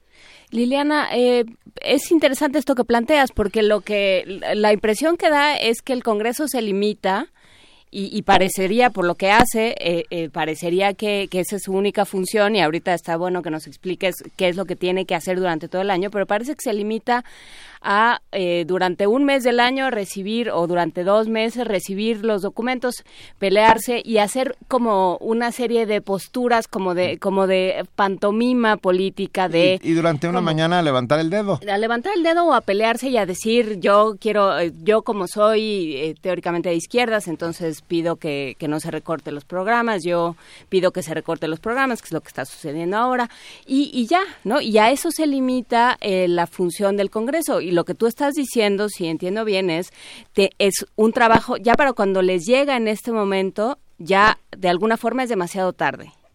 Eh, sí, mira, el Congreso recibe documentos, eh, Hacienda, para empezar un diálogo entre el Congreso y el Ejecutivo. Sí. Eh, Hacienda les manda documentos desde abril, o sea, el primer documento que les manda es este el primero de abril. Eh, este documento se conoce como precriterios, que este documento es donde, ajá, se llama, le, conocen como precriterios en, en, eh, en el ambiente hacendario. Y este, aquí este documento es importante porque en este documento viene cuáles son los programas prioritarios del gobierno federal, cuáles van a ser, por ejemplo, en 2017 los programas prioritarios. Eh, y, por ejemplo, también viene qué programas, eh, cuánto presupuesto les van a dar a estos programas prioritarios en el 2017, eh, comparado con cuánto se les dio en este año. Entonces, tú ahí puedes empezar a observar a qué programas, eh, que son los prioritarios de educación, de salud, eh, les van a recortar dinero, por ejemplo, ¿no? Entonces ahí el Congreso podría empezar a, decir algo al respecto, ¿no? Sí. Eh, también en este documento pues viene cuánto estiman tener de ingresos, o sea, cómo ven la situación, cuánto va a estar el precio del petróleo, eh, cuánto eh, va a estar el crecimiento económico, el tipo de cambio, o sea, ese es el primer momento, ¿no? En junio hay otro momento que les llega otro documento, donde otra vez este, dicen este, si se van a eliminar programas, eh, si se van a fusionar. Entonces, eh, en estas eh, en estos momentos pensamos que también ha faltado este respuesta del Congreso a, la información. Eh, si tú lees estos documentos el primer la primera hoja dice que este documento se manda al Congreso para iniciar un diálogo entre Hacienda y el Congreso. Entonces este una de las cosas es que efectivamente ha faltado este diálogo antes antes de que ya llegue el 8 de septiembre donde quizás como tú dices ya ya es tarde no eh, entonces, bueno, por eso eh, el colectivo PESO, que es el colectivo por un presupuesto sostenible, son nueve organizaciones de la sociedad civil que trabajan con el tema del presupuesto de finanzas públicas. Entonces, el colectivo PESO justamente eh, en este foro presentó dos iniciativas ciudadanas eh, que se construyeron desde la sociedad civil para tratar de, dar los pasos hacia fortalecer al Congreso en este análisis de, la situación presupuestaria del país. Y, y, el Congreso se quiere dejar fortalecer porque ese es el también otro tema. nadie quiere meter las manos más que para más que para quejarse. Más que para remar lejos del naufragio. Ajá y nadie parece que los legisladores no quieren trabajar. Es eh, cuál es su percepción desde desde más cerca Liliana pues este mira eh, ahora sí que este, hay pues hay de todo, ¿verdad? este, hubo legisladores que este, eh, apoyaron el foro y no nada más el foro, sino también apoyaron estas iniciativas ciudadanas desde el inicio, ¿no? Eh, Dos de los diputados que estuvieron siempre muy eh, abiertos, a, de hecho son los que van a presentar estas iniciativas y se van a sumar más diputados. Eh, son, el diputado Vidal Llerenas y la diputada Minerva Hernández, ¿no? Eh, justamente la sociedad civil hizo entrega a, ellos y a otro grupo de, diputados a, estas iniciativas para que las presenten. Eh, una de las iniciativas, la, primera iniciativa, trata justamente de, de, mejorar y fortalecer algo que ya existe y algo que ya está en la Cámara, y también tanto en la de diputados como en la de senadores. Hay un centro de estudios de las finanzas públicas eh, que también eh, pues eh, el problema con el centro es que cada tres años este, cambia la Cámara de Diputados y entonces se cambia el director del centro y también se cambia a personas que están en posiciones clave en el, en el centro. Entonces no se permite la profesionalización de, mm, pues, de estos investigadores. Eh, y además el centro también pensamos se ha quedado corto en el análisis de los documentos presupuestarios. Eh, entonces, una de las iniciativas va en eh, el objetivo es fortalecer esto que ya existe Sí. y crear un órgano eh, que justamente analice toda la información presupuestaria, eh, tanto en la Cámara de Diputados como en la Cámara de Senadores. ¿no? Este centro, eh, que, perdón que te, que te interrumpa, ¿este centro es de análisis? Se llama, es el Centro de Estudios de las Finanzas Públicas. Ok. Este, actualmente, si tú revisas sus atribuciones, sus atribuciones son muy vagas. Este, vienen en vienen en la Ley de Presupuesto y Responsabilidad Hacendaria y en la Ley del Congreso, en la Ley Orgánica. Eh, sus atribuciones es este, analizar y apoyar al Congreso con el análisis del presupuesto. Es muy vaga su atribución, o sea, lo, lo, lo que pretende el colectivo Peso eh, presentando esta propuesta o esta iniciativa de ley es eh, eh, poner funciones a este centro eh, que sean mucho más claras, por ejemplo, cuando lleguen los informes trimestrales de finanzas públicas, que el centro los analice, vea cómo se está gastando en los diferentes programas, vea si algunos programas se les aprobó presupuesto y se está gastando, no se está ejerciendo ese presupuesto, o sea, vaya detectando durante el año qué está pasando con el gasto y y este centro vaya dotando de información a los legisladores para que si hay cosas eh, que no están yendo bien, eh, los legisladores vayan exigiendo, haciendo, oye, pero ¿por qué está pasando esto? E- etcétera, ¿no? También otro otro tema es que el centro pueda hacer análisis de sostenibilidad en el largo plazo de las finanzas públicas. Es decir, hay variables que están presionando mucho las finanzas públicas. Por Sí. ejemplo, El las petróleo. pensiones. Ajá, o, o- o en el largo plazo, por ejemplo, oye, el gasto de pensiones es una cosa que, que puede representar un riesgo muy importante, o el tema de salud, porque va a cambiar este eh, la pirámide eh, Poblacional. poblacional. Cierto. Exacto, entonces estos gastos que ahorita eh, nadie está contemplando y parece que no se está previendo que pueden ser un riesgo importante en el largo plazo, que haya que haya una oficina independiente que diga, oye, cuidado con esto, ¿no? Sí, ah, Liliana, yo te- déjame hacer una pregunta entre cándida, ingenua y con toda la mala fe que puedo. A ver. Eh, que es pueden senadores y diputados tienen la capacidad técnica y las sa- sabidurías para ah, poder discernir lo que está bien o lo que está mal dentro de estos presupuestos. O sea, lo que estoy pensando es que no son especialistas, ¿de acuerdo? Sí, enton- exactamente, sí, Bueno, sí, Benito. no, pero- y eso y eso es lo que me pone muy nervioso. Es que para porque eso ellos son los que votan. un centro de, de, de investigación De que los asesore. Exacto, Bueno, exacto, Benito. Y mira, Sí, y o sea, Juan Ramírez Marín dice es kafkiano que senadores y diputados voten ingresos y solo diputados egresos. Sí. Eh, No sé, te preguntamos, ¿es kafkiano? ¿Por qué sucede eso? locura? Bueno, mira, yo creo que lo que es más kafkiano es Eh. este, que voten sin tener evidencia Claro. eh, o sin tener un análisis profundo de lo que están votando. Entonces, o sea, a mí no me preocupa tanto el tema de que ahorita así está, así está, senadores ven nada más el tema de ingresos y, y diputados de egresos. Si diputados tuviera todo un análisis muy profundo y mucho conocimiento y son ellos los que están votando gasto, yo no me preocuparía de que estén votando gasto ellos nada más, ¿no? Claro. Eh, eh, pero creo que lo, lo, lo que es lo que es más casquiano es lo que decías eh, eh, de si tienen el análisis profundo. Yo diría que algunos diputados tienen experiencia, algunos diputados, pero eh, han sido, por ejemplo, secretarios de finanzas en sus estados, o sea, conocen bien el tema de ingresos y de gasto y de deuda, pero pero son los menos. Eh, los demás, como ustedes este, bien mencionan, pues no son especialistas en el tema. Entonces, eh, esa es otra de las razones por las cuales el Congreso necesita tener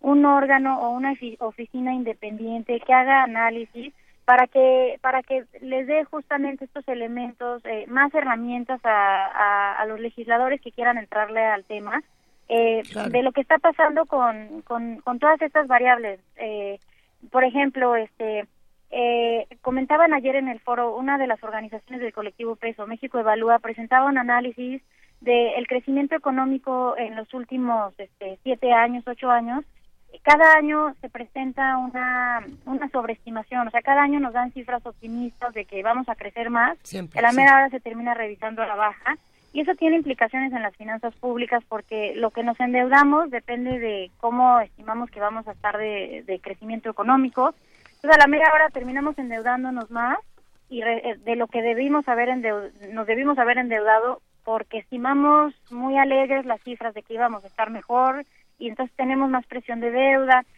es decir, entonces todas, todas, debe de haber una oficina eh, neutral que no esté sujeta a vaivenes políticos, em, eh, que tenga investigadores eh, con conocimiento de finanzas públicas y de análisis presupuestario, que puedan dotar a, los legisladores eh, de estos, de todas estas, de, esta, de, todo de todo este análisis, ¿no?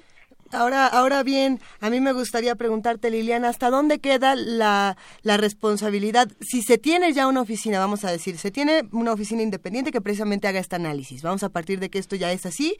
Eh, siendo así, ¿qué pasa si los diputados y senadores no hacen caso de las recomendaciones o del análisis, no se acercan a, a todas las investigaciones que se están realizando, a todos estos conceptos que tú nos planteas aquí? ¿A quién le va a tocar decir, a ver, esto ya existía, y tú no le hiciste caso o porque esa es otra posibilidad porque eso es algo que que sucede. Sí sí tienes también toda la razón, es un muy buen punto también, este, y lo comentaba otro de los ponentes ayer en el foro. Esto, eh, el, esta, esta oficina no va a servir de mucho si no hay compromiso de parte de los legisladores. Eh, ahí. Este, exacto, es, eh, tiene que haber corresponsabilidad, porque de nada nos va a servir que tengamos una oficina que haga unos análisis, este, que estén muy buenos respecto a lo que está pasando en las finanzas públicas y también que sean, este, análisis independientes eh, incluso que sean análisis ciudadanos y públicos y transparentes, o sea, eh, que sean análisis que, que las cosas complejas se las digan de manera más sencilla. O sea, de nada va a servir que se tenga todo este esfuerzo si los legisladores no hacen uso de la información. Entonces, claro, este, claro también o sea, necesita haber este, corresponsabilidad y sí, y voluntad. Pero ahí, y, rápidamente yo me quedo pensando que quizá la oficina también puede plantear eh, alguna suerte de informe que diga, a ver, sí se, sí se contaba con la información y la decisión se fue para el otro lado, ¿no? Como también una, una suerte de, de correo que se tenga con la sociedad para también informarnos, ¿no? ¿Qué está ocurriendo? Una, una suerte de intercambio de, a ver, nosotros sí realizamos esta investigación y no se dio seguimiento por parte de diputados y senadores. Y que eso tiene...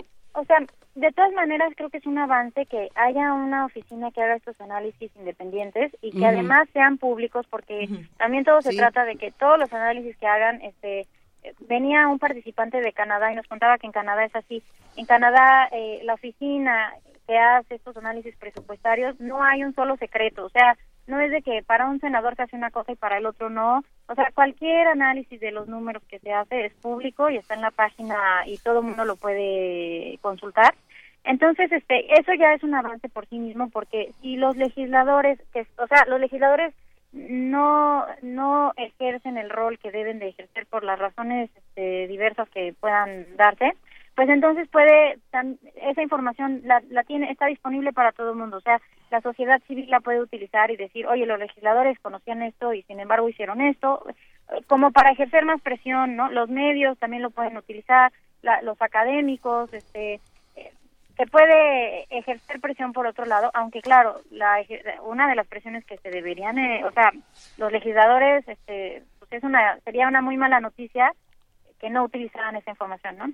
Sí, es que eso nos lleva a otro acto de este drama, que es la rendición de cuentas, ¿no? O sea, de nada sirve que el, que el presupuesto... Eso es un acto bastante grande. Es ¿eh? un acto bastante largo, ¿no? O sea, ¿qué, ¿qué haces si tienes un presupuesto perfectamente bien orquestado y organizado y de acuerdo con con todas las indicaciones y recomendaciones y de todas maneras no hay manera de saber de dónde a dónde se va el dinero y hay unas partidas muy extrañas y hay poca transparencia y los estados no rinden, etcétera. ¿Qué hacemos?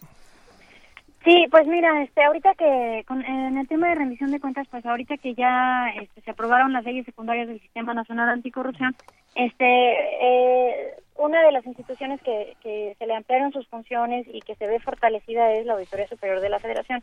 Entonces, este, y bueno, eh, con, con todo como quedó el Sistema Nacional Anticorrupción, eh, que se va a tardar en, en empezar a, tomar forma y a funcionar porque porque sí fueron muchos cambios y, no son todos de que en un mes se puedan realizar ni dos pero eh, por el otro lado está el sistema que, que si empieza a operar eh, mejor de lo que está operando pues puede contribuir a disminuir la impunidad o sea si la auditoría que es quien quien fiscaliza que se hayan ejercido bien los recursos detecta irregularidades ahora tiene como más elementos para que estas irregularidades este pues se castiguen, ¿no?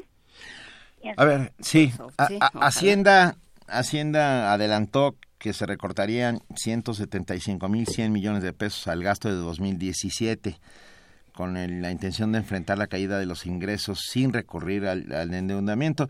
Pero ayer el PAN, el Partido Acción Nacional, en el, en el Congreso, en el Senado, el, su vicecoordinador Francisco Burques adelantó que ellos pedirían un recorte de 600 mil millones de pesos. ¿Cómo, ¿Cómo ves tú este, este hecho, eh, Liliana? Ah, ¿Tú crees que se puede, se puede recortar 600 mil millones del gasto? Pues en principio suena eh, como demasiado. Sí. Suena como demasiado. O sea, el tema de los recortes, este, yo no escuché lo que dijo eh, Pancho Burques, pero el tema de los recortes, pues no es una buena noticia. O sea, se van a recortar los recortes que han hecho durante el año 2016, que ya van dos, ¿no? Sí. Ah, eh, lo que va de, de 2016 han sido más o menos 164 mil millones de pesos. Y ahorita para 2017 efectivamente ya se anunció los de- el de 175 mil. No son buena noticia. De alguna manera eh, a lo que están afectando es a la inversión pública, al gasto del gobierno y, y evidentemente pues se pegan al crecimiento económico y entonces este pues es una economía que, que no está generando eh, los empleos que tenga que generar. O sea, no es una buena noticia eh, que se recorte el gasto. Ahora, también hay que, eh, pues, eh, es decir, no porque se esté gastando quiere decir que se esté gastando bien. O sea, también es el tema que tenemos que, se tiene que revisar. Eh, se está gastando en los programas presupuestarios, pero ¿qué resultados están generando? Eh, Claro. ¿Están impactando la vida de la población? No, o sea, eh, hay muchas cosas que revisar. Sí, bueno, y un tercer tema que vendría junto con estos dos es el del dramático subejercicio, eh, que en muchas ocasiones sucede y sucede constantemente. Y esto se debe a que Hacienda asigna las partidas presupuestarias que llegan a los lugares a, a finales de año y hay que ejercer esos, esos presupuestos en 30 días, por ejemplo. Eh, esto también habla de una falta de planeación salvaje, ¿no?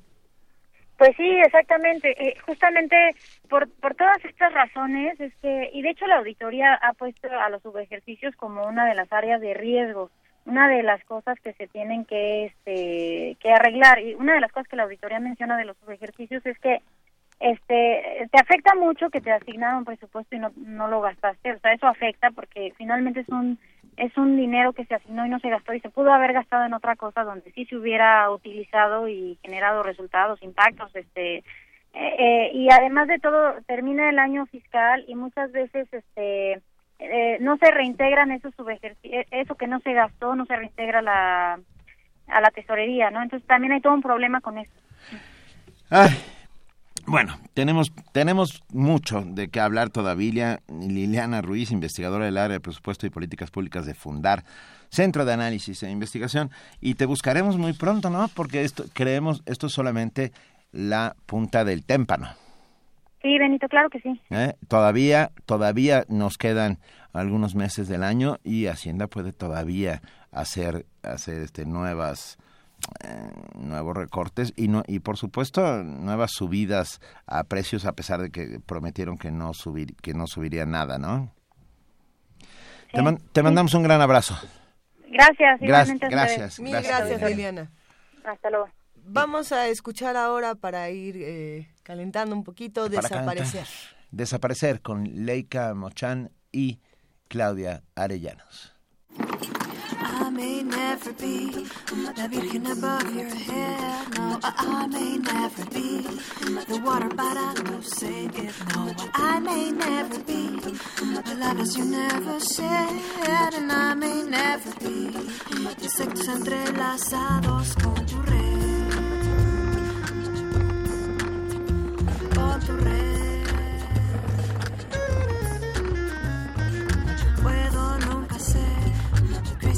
Crazy to mad affair y puedo nunca ser espada desenvainada yo puedo nunca ser como tú me quieres ver y puedo nunca ser.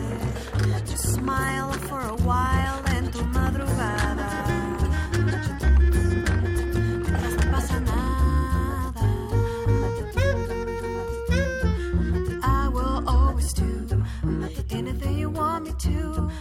I will always do anything you want me to.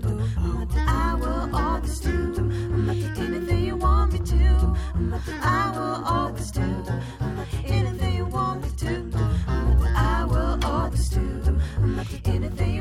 I will always do anything you want me to. I will always do anything you want me to. I will always do anything you want me to.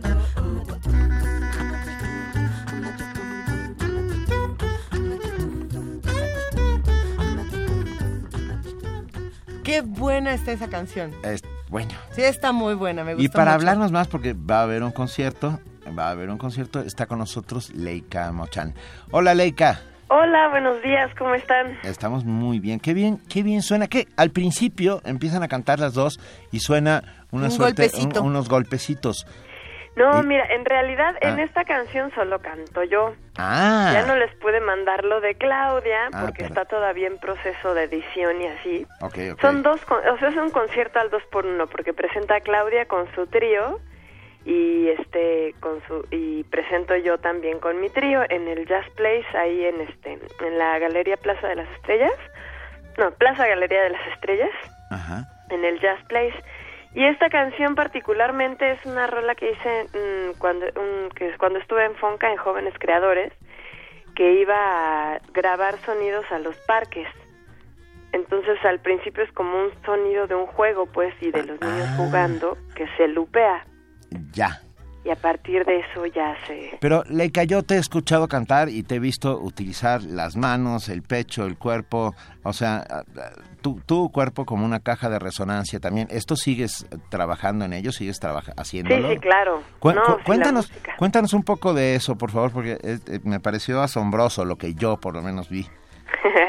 bueno, un poco la esencia de eso es como lograr, creo que hacer música con la voz y con el cuerpo es, es muy bonito y muy especial, porque es algo que todos tenemos, ¿no? Todos podemos hacer música con esos elementos porque todos nacimos con ellos. Entonces, pues sí, sí, sí sigo trabajando mucho en ese, con ese ángulo. De hecho, el sábado también nos presentamos con un sexteto vocal, que es pues puras voces y justo cosas de percusión corporal, también en el foro del tejedor.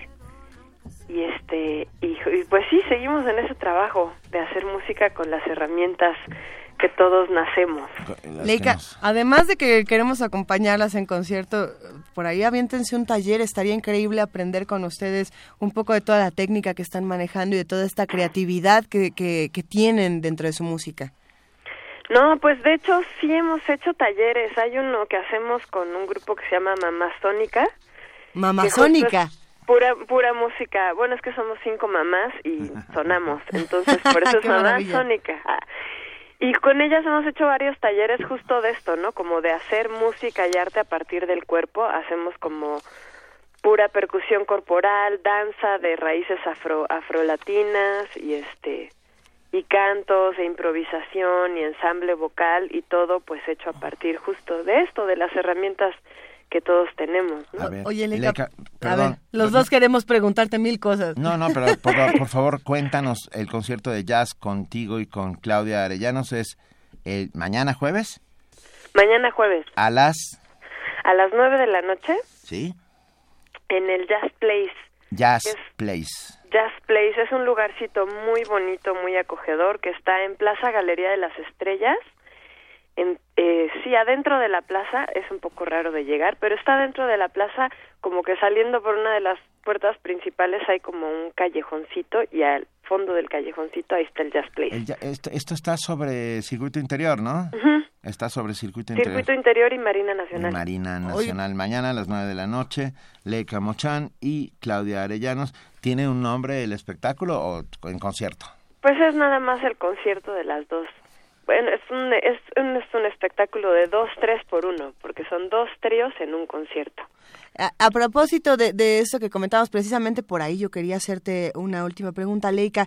Y en este asunto de cuál es, cuál es tu opinión eh, de, la, de la escena del jazz en, en la Ciudad de México actualmente. ¿Qué es lo que estamos viendo? ¿Qué le falta a- al mundo del jazz y qué podríamos irle agregando? ¿Por dónde nos vamos moviendo?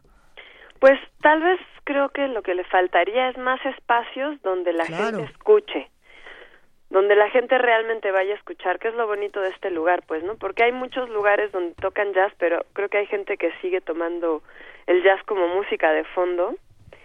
Y pues hay muy buen jazz mexicano, o sea, creo que realmente hay discos nuevos que han salido que al menos a mí me han gustado mucho. O sea, hace un, un año creo Diego Franco, un saxofonista, sacó Sí. el Chilacantongo y a mí me parece pues como de un nivel realmente muy alto. Y acaba de sacar este Jenny Beaujean este un disco a dueto con Benjamín García bajo contrabajo y voz. O sea como que Iraida Noriega sacó el de Lictri. O sea creo que hay muchas cosas muy bonitas y muy chidas en México y pues que estaría bien que hubieran más espacios donde la gente realmente se dé la chance de escuchar. Por supuesto. Por lo pronto, mañana a las nueve de la noche en el Jazz Place, ahí en la Galería Plaza de las Estrellas. ¿Lo dije bien? Sí, exactamente. Ahí estarán Leica Mochan y Claudia Arellano. Bueno, muchísimas gracias por recibirnos. Oye, Leica, para, para, despedirte el día de hoy vamos a escuchar precisamente a Claudia Arellanos que te va a acompañar el, el día de mañana. mañana con una preciosísima versión de ella con su trío de Beautiful Love, que es un estándar mexicano mezclada con otras cosas que se darán cuenta, pero está bien bonito. Venga, nada más. Un abrazote. Muchísimas gracias. Gracias, Leica. Bonito día. Bye.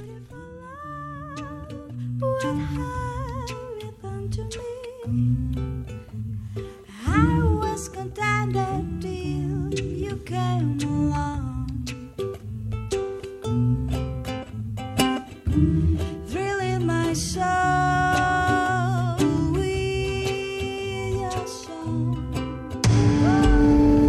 Primer movimiento.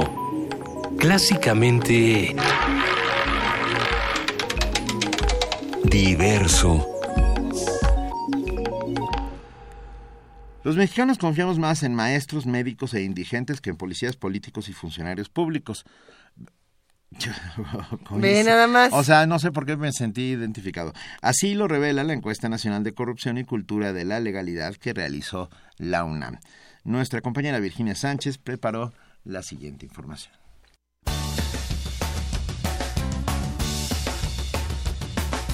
A nivel mundial, la corrupción es un fenómeno creciente y nuestro país no es la excepción. La población mexicana confía más en maestros, en médicos e indigentes que en policías, políticos y funcionarios públicos, señalan los resultados de la Encuesta Nacional de Corrupción y Cultura de la Legalidad 2015 que realizó la UNAM. Ante la solicitud de calificar el nivel de credibilidad de 0 a 10, los encuestados posicionaron a los médicos con un 7.3, a los maestros con un 6.6 y a los indigentes con un 6.7, mientras que los resultados más bajos fueron para los políticos con un 3.3 los policías con un 3.7 y los funcionarios públicos con un 4.1.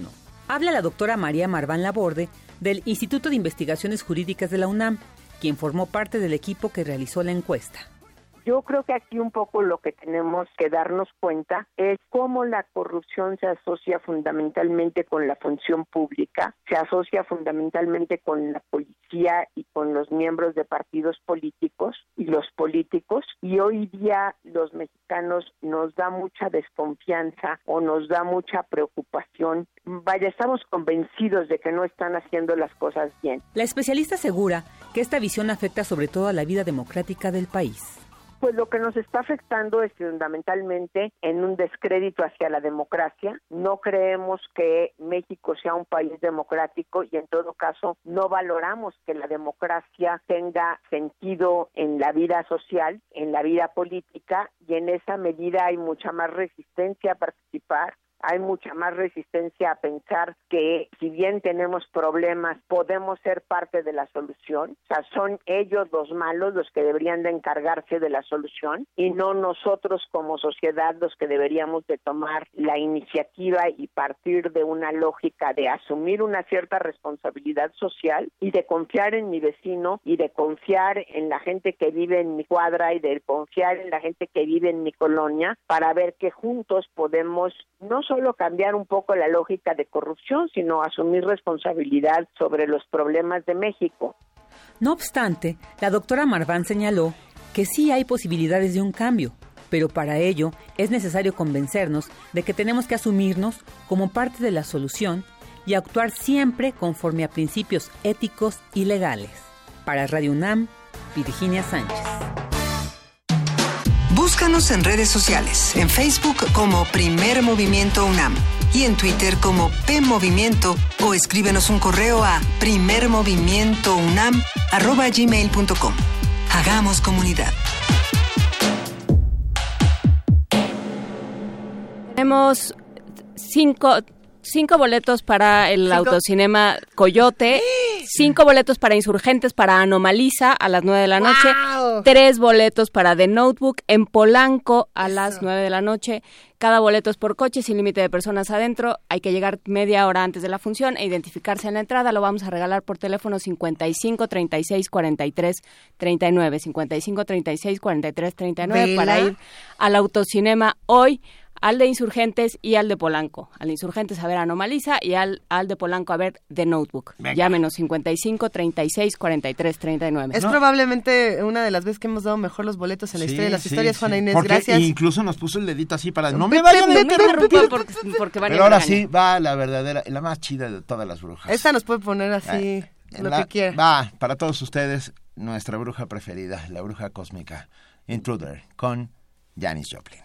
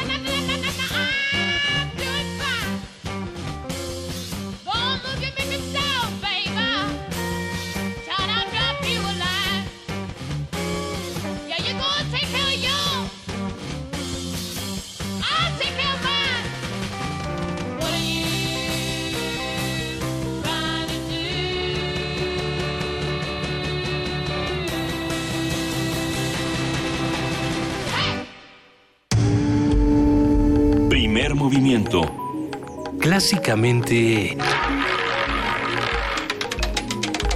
Incluyente. Corte informativo. La UNAM.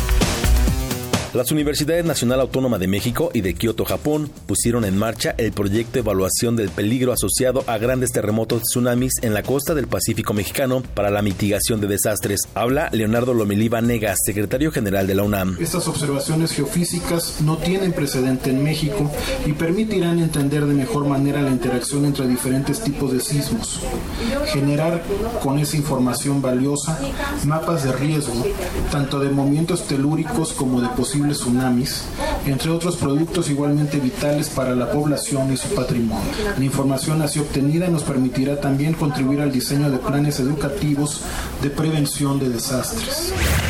La UNAM suscribe un convenio de cooperación con la Universidad de Lima, Perú, para promover actividades docentes, de investigación y culturales que también contribuyan a fortalecer los vínculos entre la comunidad académica iberoamericana. Nacional. Álvaro Vizcaíno Zamora, secretario ejecutivo del Sistema Nacional de Seguridad Pública, informó al Senado de la República que durante 2015 se reportaron 27.887 personas desaparecidas en el país.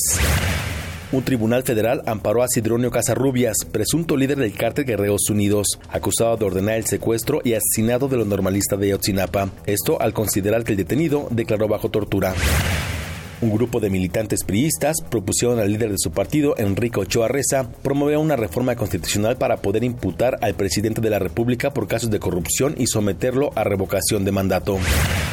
Esta mañana, Luis Felipe Puente, coordinador nacional de protección civil de la Secretaría de Gobernación, informó que el paso de la tormenta tropical Newton por Baja California Sur provocó daños menores. Informó que cinco personas desaparecieron por el naufragio de una embarcación que no obedeció las indicaciones de las autoridades. Agregó que se han encontrado dos cuerpos de los cinco pasajeros del barco. Los 750 eh, mil habitantes del estado se reportó ayer en buenas condiciones de salud y sin daños a vida humana, igual los 15 mil turistas, 14 mil que se encontraban en Los Cabos y mil que se encontraban en la zona de La Paz sin ningún problema, reportó el sector turístico del Estado. Economía y finanzas.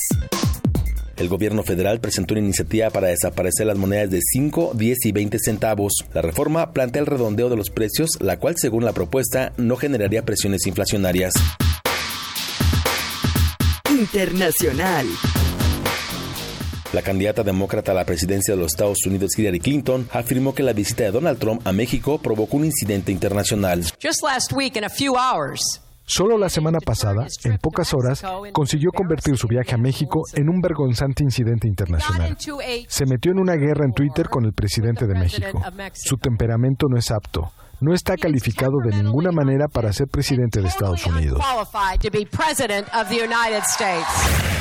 Miles de brasileños marcharon en las calles de Sao Paulo, Brasilia y Río de Janeiro para exigir nuevas elecciones en su país. Los inconformes rechazaron el ascenso de Michel Temer a la presidencia. Habla Luca Franca, manifestante. Creemos que el pueblo debe decidir. No podemos esperar hasta el 2018. Esto solo consolidaría el golpe. En cuanto a movimientos sociales, pensamos que los afrodescendientes, las mujeres, los sexos diversos, la clase trabajadora en general, debe ser convocada a decidir sobre el rumbo del país.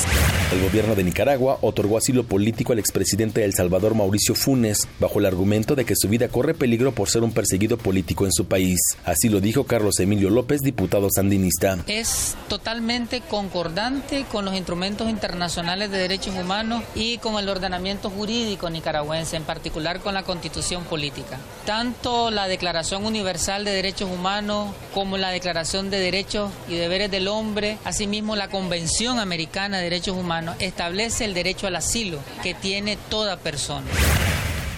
Deportes. El presidente de la FIFA, Gianni Infantino, se dijo abierto a la posibilidad de que México, Estados Unidos y Canadá presenten una candidatura conjunta para ser sedes del Mundial de Fútbol 2026. Un día como hoy. En 1936 nació el cantante y compositor estadounidense Buddy Holly, quien fue uno de los músicos más destacados en la década de los 50. Murió en 1958 por un accidente aéreo junto a Richie Valens y David Bopper.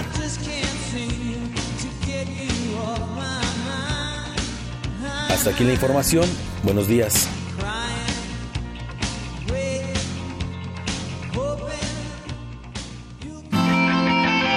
Radio UNAM. Clásicamente informativa. Primer movimiento clásicamente reflexivo. Primer movimiento y Radio UNAM. Por la igualdad de género. Doctora Sara Sefcovic, socióloga e historiadora. Tenemos este caso de Rosario Castellanos y Elena Garro. Nadie se volteaba a verlas y, y después, eh, cuando empezamos a ver lo que escriben las mujeres cuando nadie se voltea a verlas, escriben sobre los temas inmediatos de su cotidianidad, cuánto les abruma el matrimonio o cuánto les encanta el matrimonio, porque el, el, el amor a sus hijos y todo está en escritoras desde el siglo XVIII, XIX en, en varios lugares de Europa. Y esto va cambiando conforme los países se van, digamos, modernizando, democratizando. Las mujeres pueden empezar a escribir sobre muchísimos otros temas, tienen acceso a la educación superior, hablan de ciencia, hablan de historia, ya no tiene que ser, digamos, el tema de las mujeres. Tú respaldas. Yo respaldo la igualdad de género. ¿Y yo? Yo también. Primer movimiento por la igualdad de género. He for she. El Partido del Trabajo, más vivo que nunca. Así quedó de manifiesto con la confianza depositada por el pueblo de México a las candidatas y candidatos en estados, distritos y municipios del país. Gracias a la seguridad de tu voto, el PT crece y se fortalece. A cumplir nuestro compromiso con México, seguiremos siendo la oposición que el pueblo exige. No te vamos a fallar. Partido del Trabajo, orgullosamente de izquierda. Te presentamos las novedades que descargacultura.unam tiene para ti. Novedades. Disfruta el cuento de suspenso de Marcel Shaw, La mano gloriosa. Luego desanudó el saco y extrajo de ahí la mano de un muerto, seca y ajada. Estrenos. Descarga gratis el curso completo El arte de la actuación dramática, impartido por el maestro Luis de Tavira. Un actor sabe de sí mismo aquello que de sí mismo le ha dicho el personaje. Descarga, Escucha. y disfruta en www.descargacultura.unam.mx. Primer movimiento. Clásicamente... Universitario. 9 de la mañana con 8 minutos tenemos información de último momento. A las 11 de la mañana el presidente Enrique Peña Nieto, según informaciones de presidencia, dará un mensaje acerca de cambios inminentes en el gabinete. Sí, eh, se reporta en diferentes medios de comunicación. La información corre primero por parte de Denise Merker y también por parte de Animal Político de que sale Luis Videgaray de Hacienda y en su lugar va a quedar Mith. Y bueno, que ya nada más le José quedan Antonio cuatro secretarías por, por- Ujú. nada más, o sea, esta sería su tercera secretaría después de Relaciones Exteriores, Que ahí es donde Sol. empieza la, la discusión de, bueno, pero no puede ser que todo el mundo le haga todo, ¿no? O que él le haga todo porque no es todo el mundo. No, bueno, es también Alfredo Castillo y es- Un- pero y, y otra pregunta interesante que a mí cuando hay estos cambios en el gabinete siempre me llama la atención es ¿a dónde se va a ir Luis Videgaray? Porque siempre los mueven de aquí, los ponen en un lugar bien tranquilo. en este- que a él sí en lo este van a llevar a su casa, Yo ¿eh? también creo que pasa a la, a la Pero, ni- pero banca. bueno, espero que se den las, las explicaciones correspondientes y que se diga por qué, qué en, relacionado con su despacho, qué cuentas entrega relacionadas con su despacho. No, Y, y- y, a ver, o sea, nosotros estamos partiendo de la idea de que este asunto de Videgaray tiene que ver con lo de Donald Trump, ¿no? Que es como una especulación general una que se ha hecho en distintos medios de comunicación, pero que también tiene que ver con muchas otras cosas de Luis Videgaray. ¿No? no solamente con esta, entonces vamos a analizar qué es lo que también tiene que decir Luis Videgaray al respecto. Bueno, estamos viviendo Esperaremos- una crisis, una estamos viviendo una crisis económica que tiene que pasa sin duda por la Secretaría de Hacienda. A las 11 de la mañana, Presidencia de la República dará la información. Y Nosotros mañana, y mañana nosotros hablaremos sobre el asunto sobre y hablaremos con quien nos pueda ofrecer un análisis más certero y, sensato. sensato. Que nos haga un buen Pero- perfil pero por de lo pronto, José Antonio Meade. ¿no? Esto, lo que sabemos es esto. A las 11 de la mañana, el presidente dará un mensaje desde la residencia oficial de Los Pinos con respecto a cambios en su gabinete. Y seguimos aquí en primer movimiento.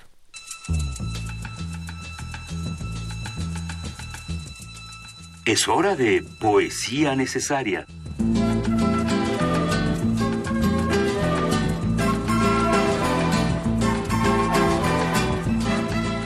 9 de la mañana, 10 minutos. Juana Inés de esa poesía necesaria. ¿Qué, ay, pusiste, ¿qué encontraste? La bruja. pusiste cara de qué gusto tengo porque... Encontré La Bruja de Anne Coleridge. Siempre. Y bueno, estuve revisando muchas traducciones. No tiene, la que encontré, que es en un sitio de internet, no tiene crédito de traductor. Pero bueno, pues la vamos a compartir en redes y si alguien sabe de quién es, avísenos. La Bruja. He caminado mucho sobre la nieve. No soy alta, ni mi corazón fuerte. Mis ropas están mojadas y mis dientes se estremecen. El camino ha sido largo por el penoso sendero crujiente. He vagado sobre la exuberante tierra, pero nunca he venido aquí antes. Levantadme sobre el umbral y dejadme ante la puerta. El filo del viento es un enemigo cruel. No me atrevo a pararme en la tempestad. Mis manos son de piedra y mi voz se lamenta. Lo peor de la muerte ha pasado pero aún soy una pequeña dama. Mis delicados pies se han llagado y en blancas heridas han sangrado. levantadme sobre el umbral y dejadme ante la puerta. Su voz era la voz que las mujeres tienen rogando por un deseo del corazón. Ella vino. Ella llegó y la llama temblando, hundiéndose en el fuego, finalmente murió. Nunca más en mi alma se encendió desde que me agité en el suelo, levantándola sobre el umbral y dejándola ante la puerta. Primer movimiento. Clásicamente... Reflexivo. La mesa del día. La laicidad del Estado no debe confundirse con una política anticlerical. Se trata de una reflexión interinstitucional sobre los medios jurídicos idóneos para garantizar la mejor forma de convivencia entre diferentes confesiones religiosas, grandes y pequeñas, y aquellos que no son creyentes, esquemas que deben democratizar un marco normativo de equidad. Sin embargo, la jerarquía católica ha sorprendido por su deslinde de la marcha convocada por el Frente Nacional para la Familia. El arzobispado primado de México, si bien se mantiene abiertamente afín a las manifestaciones contra el matrimonio homosexual, enfatiza que no está detrás de su organización. Ahora hay que ver si se presentan o no a la marcha y también hay que discutir eh, cuáles son las distintas posturas. Eh, lo anterior, de acuerdo con el sociólogo Bernardo Barranco, puede tener tres posibles explicaciones que vamos a compartir con ustedes. La primera, la negociación del gobierno por un cambio de tono. La segunda, deslindarse de la propaganda extremista y adversa a la ciencia de muchos grupos que defienden la familia tradicional, gustosos de tildar a gays y lesbianas, entre muchos otros grupos de diversidad, de enfermos mentales peligrosos. Y la tercera, la pobre capacidad de convocatoria que podría exponer de forma grave a la Iglesia. Esta es una eh, interesante, ¿no? Eh, aquí también estamos hablando de, de, cuántas personas en este momento son militantes o no son militantes de ciertas instituciones, ¿no? Y eso es algo interesante que discutir. A ver, hoy analizaremos las declaraciones y tomas de postura de la Iglesia Católica frente a los matrimonios igualitarios y las leyes de adopción y conversaremos sobre el papel de las organizaciones religiosas dentro de un Estado laico con el teólogo Jaime Laines, investigador y analista de nuevas formas de vivencia de la fe. Ha trabajado y acompañado comunidades eclesiales en toda la República, vinculando el quehacer teológico con la práctica comunitaria y social en la búsqueda del respeto a los derechos humanos desde una dimensión religiosa. Y recibimos con mucho gusto a Jaime Laines, que está aquí en la mesa con nosotros. Buenos días, muchas gracias por la invitación. Un, gusto tenerte por aquí, Jaime. Gracias por estar con nosotros. También está en la mesa aquí a, mi derecho Omar Feliciano. Él es psicólogo social, activista pro derechos humanos, muy cercano, muy cercano a toda la lucha eh, de las distintas eh, manifestaciones y diversidades. Y bueno, él está a cargo de la comunicación digital de Gire. Omar, buenos días, gracias por acompañarnos. Hola, muchas gracias por, por tenerme aquí es un todos los temas que vamos a discutir en esta mesa sin duda han generado una polémica muy interesante en los últimos días y no solo en los últimos días quizá en los últimos años y no solo en los últimos años quizá en los muchísimos años que, que llevamos. 16. probablemente. y, bueno pues nosotros tenemos la responsabilidad de tocar estos temas desde todos los puntos de vista eh, precisamente de una manera respetuosa. Eh, pero a ver desde dónde arrancamos cómo podemos leer lo que ha sucedido con la jerarquía católica en los últimos meses Jaime em, ¿Qué ha sucedido? Porque han sucedido muchas cosas. Todas esas cosas. Sus tomas de postura, sobre todo, y de repente... Adopción, matrimonio homosexual. Y sobre todo yo tengo la sensación de que una beligerancia que no veíamos desde hace tiempo, transmitida desde el semanario, desde la fe, ¿no? Ah, creo que ahí es donde la toma de postura de la Iglesia ha variado y se ha vuelto, insisto, más beligerante en los últimos tiempos que, podemos hacer una suerte de panorama sobre ello, ¿no? Correcto. Sí, quizá la, la beligerancia actual es quizá la variante porque la postura fundamentalmente ha sido la misma. Claro. No, no hay una no hay cambios, no hay una evolución en, en esa en esa postura, ¿no? Eh, bueno, la beligerancia se podría eh, entender de muchas maneras o desde muchos puntos de vista. Ellos, el, algunos miembros del clero, algunas eh, personas de personeros del, de la jerarquía católica, hablo, hablan de traición del gobierno. Es decir, si hay traición, están suponiendo que antes había una connivencia, connivencia coalición o, o, que había una orientación fundamentalmente eh, acorde en sus tomas de postura, lo cual no, yo no estoy tan seguro que sea cierto, pero por lo menos esa es la posición que están eh, dando a entender los jerarcas, ¿no? Es decir, en el fondo, hablando en el contexto de un Estado laico, que yo creo que es un tema que eh, está de fondo, y la separación de iglesias-Estado, en el fondo lo que la iglesia está volviéndonos a decir, la iglesia, esa parte de la iglesia institucional, es que quiere un Estado que no solo se acoja a sus posiciones, sino que las promueva o las promueva y hasta las sancione. ¿no? Ese es el problema. El problema no es que tenga una posición o una postura que ha tenido históricamente, sino que nos la quiera imponer a todos y todas, eh, no solo a la sociedad civil, sino incluso, si yo me considero incluso creyente, que me la quiera imponer a mí como alguien que no estoy de acuerdo con esa postura. ¿De acuerdo? Mm. A ver, eh, querido Omar Feliciano, desde el punto de vista de la psicología social y los derechos humanos, ¿qué podemos decir al respecto de estos últimos tiempos? Eh, lo que hemos vivido ha sido eh, un nuevo episodio de las guerras culturales que no son novedad, o sea, las enfrentamos desde el siglo XIX con las leyes de reforma cuando eh, la Iglesia Católica se opuso a la institución del matrimonio civil eh, lo que decían entonces es que este contrato civil no podría ser llamado matrimonio. Digamos que en el 19 estaban opuestos a la idea de matrimonio entre hombre y mujer. Y bueno, en, ya en el siglo XX, con los movimientos de liberación, tanto feminista como los movimientos LGBT, ha habido un enfrentamiento eh, en, la, en la arena pública respecto al, a los cuerpos, respecto a las identidades, respecto a los proyectos de vida. Y lo que vivimos es un, es un capítulo reciente en este, en este siglo XXI y eh, mucho hay que agradecerle a Peña Nieto en el sentido de que la iniciativa que presentó eh, no sé si era ah, una ocurrencia más de sus de sus asesores que ya hemos visto que han sido muy atinados.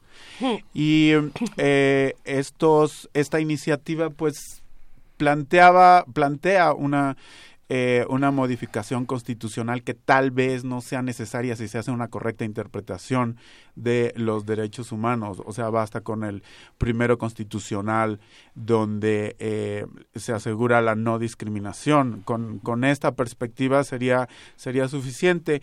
Y, ya lo había dicho la Suprema Corte. Y hay jurisprudencia, digamos, y ha habido un trabajo de, de amparos para, para reafirmar el, el, derecho que tienen las personas a su proyecto de vida a través de la institución matrimonial sancionada por el Estado.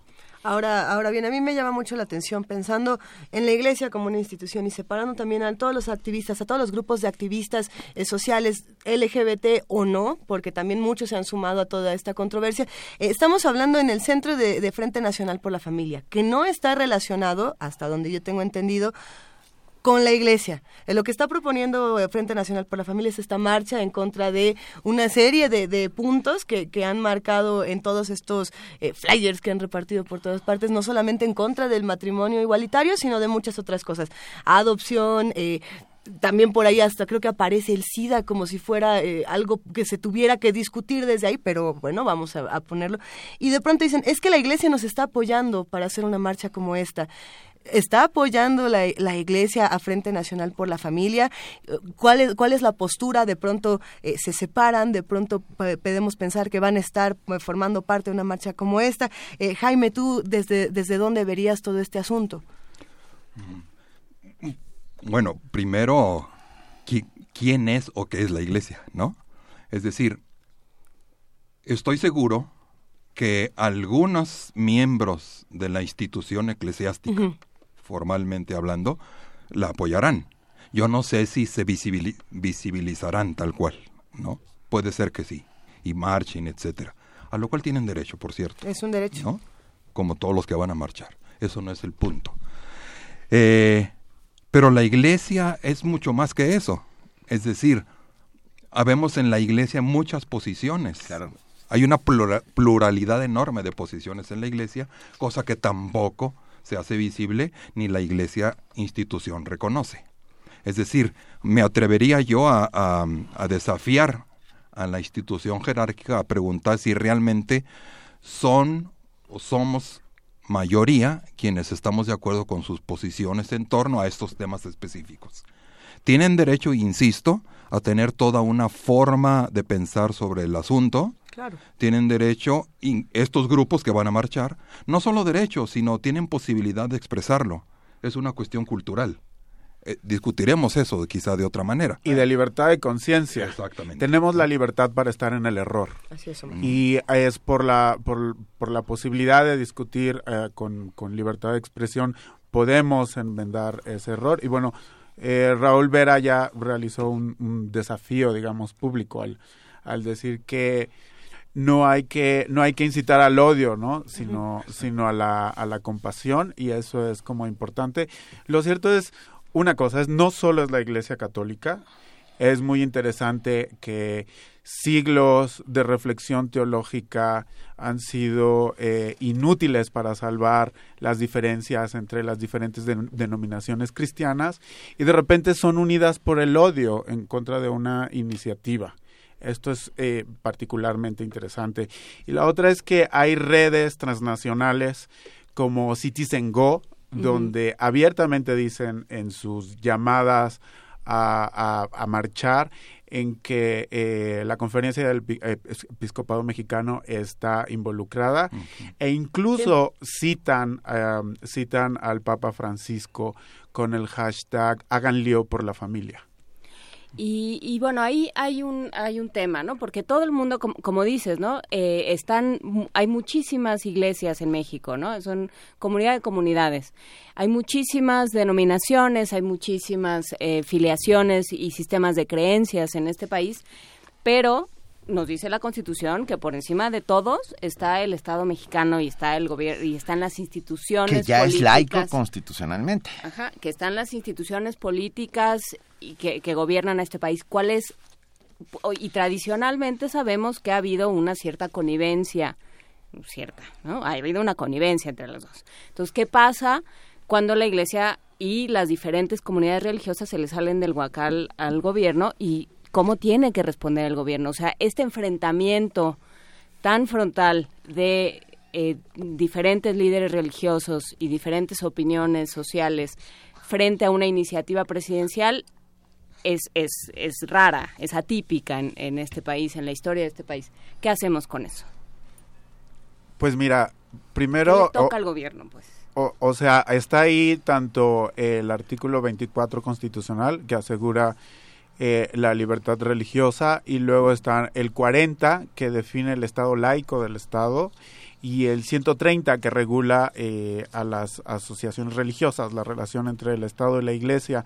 Y es muy claro eh, el artículo 130 y su ley reglamentaria en su capítulo de infracciones en el apartado 10 para decir que las asociaciones religiosas no pueden oponerse a las leyes de un país ni a sus instituciones y ciertamente la Suprema Corte es una es parte del Estado y la doctrina jurisprudencial que ha resultado de eh, los amparos presentados eh, forma parte de, del Estado al formar parte de la, de la opinión de la Suprema Corte y ciertamente hay posibilidades de, eh, de interpelar al Estado. Yo creo que eh, los distintos movimientos, particularmente el LGBT, ah, hacen muy mal en hacer de estas iglesias su interlocutor, porque la interlocución es con el Estado. Y es el Estado el que debe de sancionar y ya se han presentado un par de demandas por parte de, de, grupos LGBT, particularmente de matrimonio igualitario, que impulsó las demandas para, para eh, las demandas de amparo para eh, reconocer el derecho al matrimonio igualitario. Y bueno, entre ellas está eh, la diócesis de Puebla ya demandada, Baja California también. Y bueno, lo que vamos a ver va a ser un eh, aumento del nivel del debate. Y lo que es lamentable es que vayamos dos pasos atrás en términos de comunicación porque finalmente es cosa juzgada. La Suprema Corte ya habló y ya hay leyes eh, en el Distrito Federal, en Quintana Roo, eh, Coahuila, recientemente Morelos, donde poco a poco han reconocido eh, el, matrimonio igualitario. Pero, a ver, ¿no tendría que dar un manazo en la mesa más, más serio el gobierno mexicano, Jaime Lainez? no tiene que dar ningún manazo, sino simplemente atenerse a la Constitución y a las leyes y que fundamentalmente son leyes que amparan derechos básicos fundamentales de todas las personas. Eh, reitero lo que ha dicho aquí mi colega. Eh, el matrimonio civil es un eh, el matrimonio es un contrato civil. Sí. ¿No? y los demás actos del Estado civil de las personas son de exclusiva competencia de los funcionarios y autoridades de orden civil. Es decir, como tal, ampara, protege derechos para todas las personas que se, que se acogen a esa, a esa opción de vida, ¿no? al matrimonio. Por tanto, le corresponde al Estado a, regular eh, esas relaciones. Si yo, creyente con cierta visión, digo, no, no debe ser matrimonio, bueno, es tu postura. Puede ser respetable, puede ser discutible, eh, antropológicamente, filosóficamente, incluso teológicamente puede ser discutible, y vamos a discutirlo, pero no le puedes imponer eso a un Estado y menos a otras personas, violando sus derechos fundamentales. Cuando hablo de derechos estoy hablando de dignidad de persona, ah. ¿no? incluso eh. teológicamente. Ah, no sé si me explico en eso. es lo que hay que hacer, ¿no? A partir de, a ver, a partir de las leyes de reforma de la Constitución de 1857, de la separación de la Iglesia y el Estado, Ah, siempre ha sido ah, curiosa la relación entre el Estado mexicano y la Iglesia. Y cuando estoy diciendo eso, eh, estoy, diciendo tantísimas cosas porque pienso en la guerra cristera, la, la guerra santa más eh, enloquecida en la historia del planeta, en donde los dos contendientes creían en el mismo Dios y sin embargo era una guerra santa. Pero bueno, ¿y, cómo ha ido ah, dando bamboleos y, sin embargo conservándose la jerarquía católica y la iglesia conservándose cerca de las estructuras de poder. Hoy eh, donde ya el Estado mexicano se declara laico constitucionalmente y donde tenemos una serie de leyes que amparan esta laicidad, vemos eh, cosas como hace un par de semanas al gobernador de Veracruz, Duarte, saliendo a la palestra junto con la jerarquía católica de Veracruz a, a celebrar que su propio Congreso haya haya vetado las leyes de, aborto que, que, que, supuestamente rigen en todo el país a partir de una declaratoria de la Suprema Corte. E, el que está rompiendo ahí con el Estado laico es el gobernador de Veracruz, junto con... ¿Cuál es, cómo, cómo podemos entender esta relación? Es, una, es como una no, híjole, hay tantas formas de decirlo, pero bueno, pues, es una suerte de... Pues conveniencia. sí, son matrimonios de, conveniencia. ¿Qué podemos decir sobre esta relación del Estado y la Iglesia? ¿Y cómo ha funcionado? ¿Quién de los dos quiere entrar? Bueno, en el, en el caso muy específico de, de, Duarte, eh, lo que hubo ahí fue esta reforma constitucional, que es muy importante señalar, donde un poco demagógico, ¿no? Un estado donde se asesina a periodistas, con cientos de desaparecidas, proteger la vida desde la concepción, pues es más bien como, como un acto de cerrar los ojos y meter la cabeza al, al, al, suelo, a la arena. Con el respeto de todas las avestruces. con respecto de las avestruces. Y por otro lado, eh, que además vale la pena decir que, que esto en, no debería por qué significar una criminalización de las mujeres, porque las causales legales en el Código Penal son perfectamente compatibles con la protección de la vida. Al contrario, lo que debe de hacer es justo por eh, la vida de las mujeres, la causal salud, es decir, la interrupción del embarazo por motivos de eh, grave daño a la salud de la mujer o por, su, por poner en riesgo en su vida, debería estar en todos los códigos penales del país, ¿no? Eh, es en primer lugar. Y en, y en segundo, bueno, Duarte hace un movimiento político donde parece que espera la, la bendición de la jerarquía para poder... Eh, pues ver si puede evitar todas las acusaciones de corrupción que tiene al respecto, ¿no? Entonces ahí es un, como un poco más compleja la, la situación si hablamos como de Veracruz, pero lo que yo sí creo es que eh, los, los, los obispos tienen digamos, toda la libertad de manifestarse mientras estén atendiendo a lo que está reglamentado en las leyes del Estado mexicano. Y bueno, lo que es muy cierto es que hubo una ruptura muy clara eh, con el, con el gobierno federal después de la iniciativa y por ahí hubo acusaciones como en Aguascalientes de que había habido una intervención eh, directa en las elecciones y un llamado a votar por ciertos candidatos desde el púlpito. Y bueno, si, si el PRI gobierno no está interesado en investigar eso, no Esas, ni en sancionarlo, pues es muy difícil pensar que hay voluntad política para poder sancionar las declaraciones o la intervención o el ataque a las instituciones o a las leyes de este país. Es que no hay voluntad, o sea, yo, yo regreso a algo que ya habías apuntado, Omar Feliciano, que es, no tendríamos que tener ningún tipo de discusión ni de ley si atendiéramos al primero constitucional.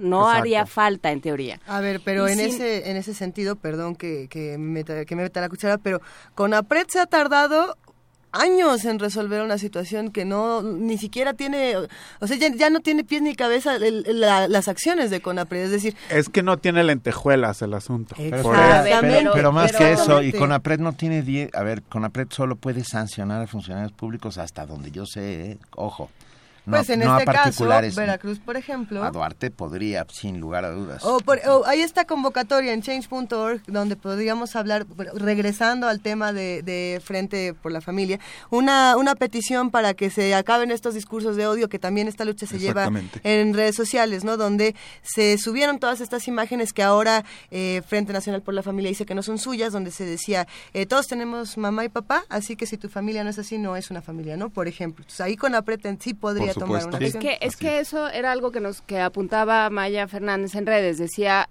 eh, la estrategia de este movimiento es pelear las definiciones mismas, qué es matrimonio y qué es familia. Así no discuten derechos ni se sienten homófobos. Es muy astuto. O sea, esa idea de vamos a definir el, matrimonio, vamos a definir la familia y punto. Jaime. Exacto. Es desde, desde una, una postura, una posición propia.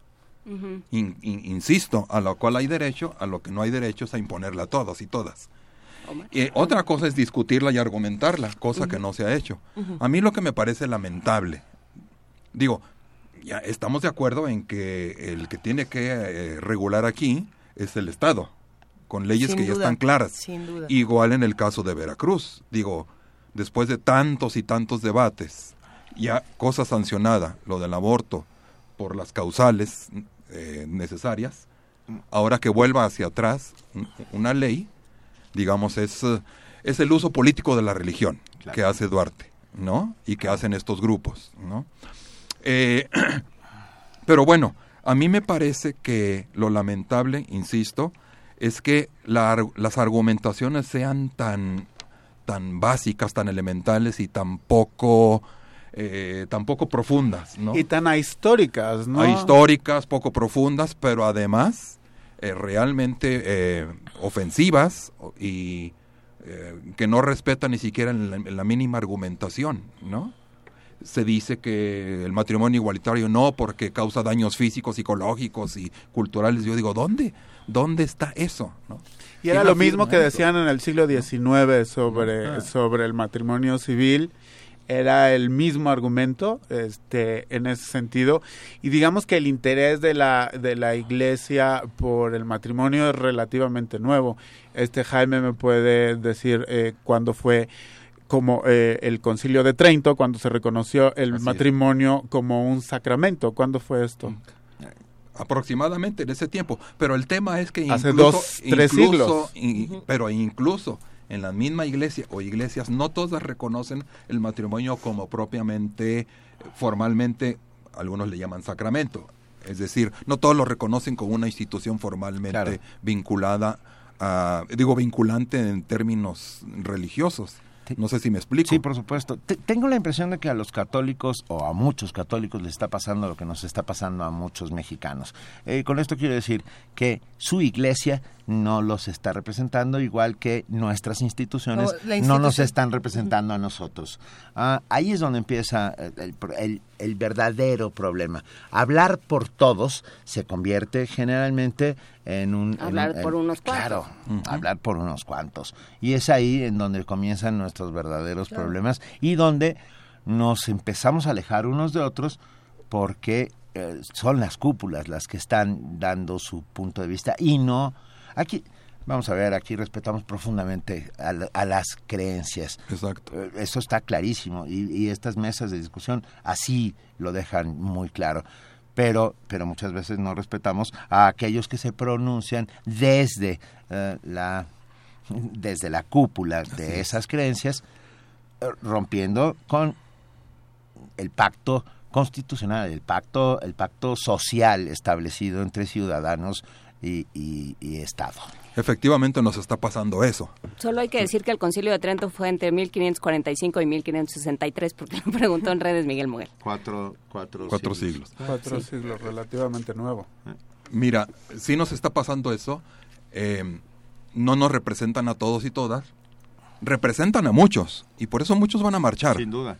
Insisto, está bien. El tema es que eso, que visibilizan mucho, además los medios, y, les interesa visibilizar, a muchos otros, yo me estoy seguro de decir que a las grandes mayorías creyentes cristianas no, no, nos representan. Digo, eh, no es el tema ahorita, pero hay eh, estudios, hay encuestas realizadas por Population Council eh, que demuestran que en temas de sexualidad, en temas de matrimonio, etcétera, muchos católicos piensan muy distinto que sus propias jerarquías, en sentido totalmente contrario. Eso es, claro. eso es, esa es, digamos, una elemental observación que tendríamos que hacer y que entonces, insisto, que ellos se manifiesten es una cuestión. Que digan que esa manifestación es casi casi una eh, un, bien cultural para el, para, para el país, esa ya es una aberración. Y bueno, hablar de como de familia natural y hablar de como de solo puede ser una familia con papá y mamá es ignorar la realidad de que la mitad de este país está dirigido por eh, las familias de, de, este país están dirigidos por mujeres solas en un país donde el machismo es rampante y donde eh, las mujeres se quedan solas con la responsabilidad este, de, sacar adelante pues a los hijos e hijas. Y pues eh, plantear como la idea de un de un modelo natural ciertamente es ignorar que, bueno, en la antigua Grecia la familia incluía a los esclavos, por ejemplo, y es ignorar que el matrimonio es un legado del, en Occidente del derecho romano y que la definición ha, cambiado de acuerdo al, a, cómo el Estado lo, lo regula, ¿no? Ahí van a quedar muchísimas preguntas. Tenemos uh, un par de preguntas. A mí me, gustaría antes que nada preguntar entonces qué va a pasar, por ejemplo, en una marcha donde sale todos los que se quieran sumar a las causas de Frente Nacional por la Familia. Y por otro lado van a salir todos los que estén en contra de estas cosas y, van a, eh, todos los activistas que tengan que ver con, los movimientos LGBT y, los que además quieran sumarse a esto, van a decir, pues yo no estoy de acuerdo. Y entonces vamos a tener una, una, una marcha que se encuentre en el centro y qué va a pasar. es decir, ¿quién queda en medio? no pase nada. No, no, me refiero a violencia, sino ah. en, en términos de discurso, ¿qué, ¿qué queda en medio? De, dos discursos completamente opuestos, eh, ¿dónde queda la representación de los que dicen es que yo no tengo nada que ver con, con esto que está diciendo la iglesia, pero tampoco sé si estoy de acuerdo con esto y no tengo ninguna, ninguna herramienta para, para poder tomar alguna decisión entre todas estas cosas? ¿Qué, qué opinan? Omar. Yo creo que, bueno, hablas como de la gente que queda en medio. Yo creo que hay como que apartar las mentiras en el sentido eh, como tanto de la propaganda falsa que está que está ocurriendo, eh, que está corriendo por redes, tanto como por los argumentos falaces, ¿no? Hay como que quitar eh, con, con la luz de la verdad y de los hechos y sobre todo pensar en las realidades de este país y que eh, la mitad de las familias eh, diversas, es decir, compuestas por dos hombres o por dos mujeres, tienen hijos e hijas y que el matrimonio es una institución que les permite asegurar derechos para sus hijos y para sus hijas. Y hay debates mucho más interesantes y mucho más propositivos como por ejemplo el orden de los apellidos, ¿no? reconocer eh, las, las familias eh, lesboparentales y en este sentido reconocer las realidades y hablar de ellas nos va a poder hacer una sociedad mucho más rica en términos de diversidad y mucho más incluyente. Yo creo que no hay que ceder a ir dos pasos hacia atrás en las argumentaciones y hay que recordar lo que ya dijo eh, la Suprema Corte en su jurisprudencia en términos de la no discriminación y, el acceso a este reconocimiento legal no solo para las parejas, sino para estas otras familias. Y yo creo que es muy importante y hay algo que no hemos comentado, que es tanto el crecimiento de las iglesias eh, de denominación evangélica como su participación política a través del Partido Encuentro Social, que ha sido eh, un, un, partido que si antes el eh, Acción Nacional estaba eh, identificado con estas causas por su relación con la jerarquía católica, el Partido Encuentro Social viene sin duda a representar un nuevo actor que hay que tener eh, en, en, en, la mira, en, todos estos temas de familia, de reproducción, de derechos humanos, porque van a ser muy vocales, mucho más vocales que Acción Nacional, pues eh, porque creo que las denominaciones cristianas, las asociaciones religiosas de denominación cristiana evangélica, son mucho más vocales y es mucho más difícil de identificar, pues porque son cientos y no hay una jerarquía unida, ¿no? No sé, no sé si esto de las de las marchas que se encuentran eh, fue algo, una expresión más tuya simbólica o, o, real que puede suceder.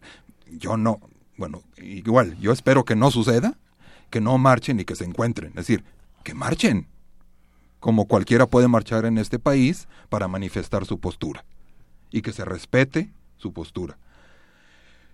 Mi, mi observación es más bien que pues en torno a la esencia fundamental de la persona, que son la, el cuidado, la promoción y defensa de sus derechos fundamentales, que ese sea el criterio. ¿Quiénes, ¿Quiénes están en medio? Pues toda la ciudadanía.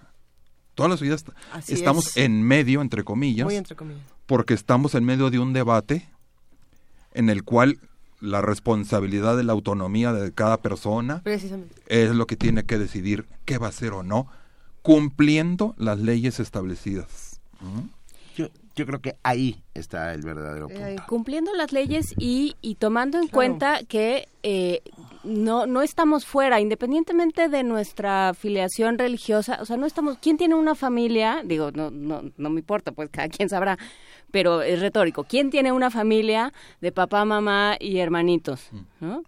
Pues hay algunas. no, pero son las menos. Es el país de Pedro Páramo. Eh, eh, es el país de Pedro, Páramo, muchachos. Entonces, volviendo, volviendo a decir, estamos, nos están afrontando a todos. Así es. Estamos en medio de, digo, pues, de un debate válido. Estamos en medio de una situación eh, culturalmente interesante, me parece. Em, te vas a encontrar hasta quizás en tu propia familia posiciones de uno y de otro lado. Digo, eso es un hecho. Eso no está mal. Lo que está mal es que mm. aún en la misma familia haya enfrentamientos, ¿no? Haya conflictos no resueltos o no resueltos desde la tolerancia, la escucha, el diálogo, ¿no? Y que la resistencia al cambio llega al punto de decir, Exactamente, si tú no, desapareces, o si yo no puedo seguir viviendo mientras existas tú. Porque a eso me gusta esa expresión. Todos podemos vivir y podemos existir y coexistir no solo pacíficamente, sino aprender unos de otros. Y, y, el matrimonio tradicional puede aprender de otras formas de vivir la comunidad. por supuesto. Y con el faro de las leyes iluminándonos a todos y, cumpliéndolas. Ah, aquí lo que pretendemos todo el tiempo es eh, la creación de comunidad ah, y privilegiar el diálogo frente a cualquier otra postura y esto es lo que hacemos y que han hecho ustedes muy bien durante esta conversación y lo agradecemos enormemente. Muchas gracias, muchas gracias Jaime Laines, investigador y analista, teólogo, y muchas gracias a Omar Feliciano, psicólogo social de Gire. Eh, estás encargado de la comunicación digital de Gire. Gracias a los dos y esto no se acaba, estamos solamente comenzando este largo diálogo que tenemos que empezar todos los mexicanos para empezar a encontrarnos en nuestras diferencias y poder mirarnos a los ojos sabiendo que el reflejo de la mirada del otro es solamente un reflejo de mí mismo. Hace... Ahí salió muy bonito y se quedó. Muy bonito. Con esa pausa dramática nos vamos a música y si quieren después de, la música hablemos de algunos datos duros interesantes, como por ejemplo que México es el segundo país con crímenes de homofobia, después nada más de Brasil. Esa fue la discusión que se daba a mediados de este año y bueno, ni siquiera a mediados, estamos en septiembre. Vamos a escuchar música y seguimos con esta conversación. Eh, a ver. Y por supuesto somos un país de muchas creencias y también pluriétnico, pluricultural y plurilingüístico. Y vamos a escuchar Nichim Ubil con Claudia Martínez cantando en Tzotzil.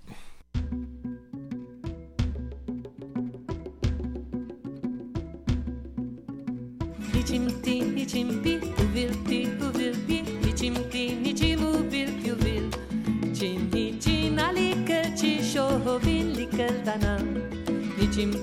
nichin, bi huvil toti huvil bi Nichim la tsunume huvil la takum Nichim al finikon nichim al nahetikon Muhil nichimun muhil rosham Nichim al nichim tana oh oh Nichim al finik tana oh oh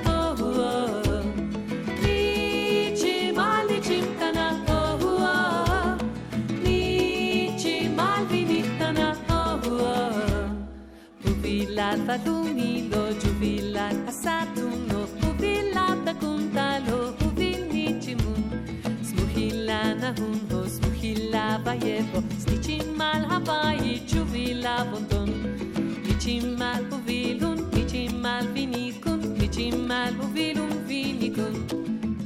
ničimal, kak valtik, čuvila, čulbetik, tavina, helez, ničimal, jok to tiko. Ničimal, ničim, oh, oh, oh. ničimal, vinik, oh, oh. oh.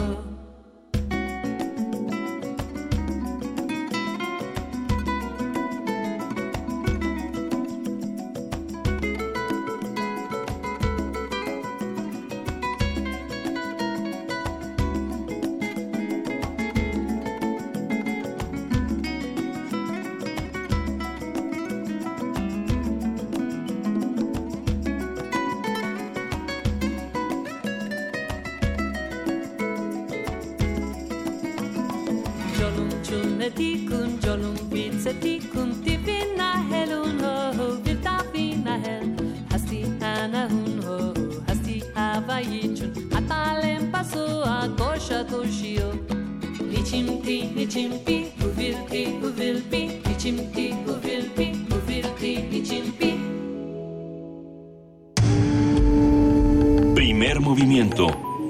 Clásicamente Diverso. ¿Cómo se abordan todos estos dilemas morales, todos estos dilemas sociales y todos estos dilemas que también tienen su parte bioética? Bueno, pues nada más y nada menos que Jorge Linares, el director del programa universitario de bioética, nos lo va a contar porque se acaba de publicar este nuevo libro de Peter Singer que ha dado muchísimo de qué hablar. Jorge Linares, ¿cómo estás? Buenos días. Hola Luisa, Benito, Juan Inés, ¿cómo les va? Nos va muy bien, nos da mucho gusto como siempre tenerte aquí en nuestras filas. Qué bueno. pues sí, quería eh, comentarles otros temas sobre este libro de Peter Singer, eh, Ethics in the Real World, algo así como ética en el mundo de, de veras, sobre 82 microensayos sobre las cosas que importan. Eh, fíjense que, bueno, toda proporción guardada, nosotros en el programa eh, tenemos un blog en Animal Político. Intentamos más o menos hacer eso cada semana, poner un texto breve, un artículo, muchas veces muy controversial, otras veces no tanto, pero es un proyecto colectivo. Peter Singer lo hace desde hace más de 10 años en un sitio web que se llama el Project Syndicate, que creo que está financiado por los, eh, los Gates, la Fundación Gates. Y ahí es un sitio de opinión muy interesante sobre muchas cosas. Y este libro recopila eh, muchos de esos artículos. Hoy voy a comentar uno cuando Peter Singer habla de, de la píldora de la, de la moralidad. Imagínense que, que pudiéramos en el futuro próximo, eh, mediante algunos eh, medios, por ejemplo, neurofármacos, eh, no sé, una especie de chip o de eh, prótesis electrónica que se pueda encarnar, o algún tratamiento, simplemente unas píldoras, para que la gente sea moralmente buena. ¿no? ¿Y qué sucedería si eso fuera si eso fuera factible. Eh, algunos creen, como los filósofos eh, Zabulesco y, y, y Pesmore, que son de, Oxford, que esto sería recomendable y que además debería ser una política extendida, algo así como una especie de vacunación, ¿no? Para que toda la gente tuviera más capacidad de respuesta moral, eh, incrementando sus eh, capacidades de empatía, de, simpatía, de, de comprensión e incluso de compasión para con otros. Muchos de los problemas que hoy tenemos aparentemente se reducirían, la xenofobia, eh, la homofobia, el machismo, la intolerancia, el fundamentalismo, el integrismo y sobre todo lo más peligroso, la capacidad de hacer daño a otros, que mucha gente lo tiene ahora mismo pues muy a flor de piel y que parece que la formación, la educación, eh, incluso el control social, incluso las leyes no son suficientemente efectivas, pues nunca lo han sido, porque ese es el, el problema de la moralidad, la ambivalencia y finalmente la, la conciencia y la responsabilidad de que de qué decide cada uno hacer ante diferentes posibilidades. La paradoja que se ha planteado hay otros textos como el de John Harris que acaba de salir, un filósofo de Manchester, es un debate muy británico entre Oxford y Manchester, pero tiene sentido para el resto del mundo, ¿no? a pesar de que parezca una sofistiquería un poco eh, exagerada y especulativa. Bueno, eh, John Harris dice eh, fundamentalmente que el problema de este tipo de drogas, imagínense una especie de dopaje moral, ¿no? Si pudiera haber algo así, eh, implicaría que las personas entonces eh, actuaran bien, digamos, que fueran, vamos por caso, se, lo, se los damos estas eh, bioprótesis o píldoras a los intolerantes, xenófobos, homófobos, racistas, ¿no? Eh, tengo muchos ejemplos en la cabeza. y, y de repente empezaran a actuar bien y se comportaran, digamos, buena onda, pero sin saber por qué, sin haberlo elegido y sin tener la conciencia plena de que eso es lo que lo correcto, ¿no? Que es como cuando uno hace algo por temor a una represión legal o a una a una coerción de norma social, ¿no? Es más o menos lo mismo. En ética siempre se ha discutido, al menos en la tradición occidental, que lo importante, esto es una herencia kantiana también, eh, lo importante es que el sujeto introyecte en sí mismo los valores y deberes y que se coaccione a sí mismo, ¿no? Que no necesite de la presión de la ley o de la coacción de los demás para elegir eh, el bien. Por eso decía Kant que lo mejor, lo único bueno, absolutamente bueno que hay en el mundo es una buena voluntad y esa es eh, la voluntad de hacer el bien. Y luego eh, eh, Anthony Kwame Appiah, otro filósofo eh, que está en, en Stanford, creo, habla de un, de un cuento de ciencia ficción, a ver si me da tiempo de contárselo rápidamente, de Harry Harrison, escrito en el 60 que se llama Siempre hago lo que dice Teddy. Y es, una, un cuentito de ciencia ficción en, eh, en que en una sociedad futura, ya se imaginaban esto, eh, a todos los niños les dan un osito Teddy, ¿no? ¿Se acuerdan?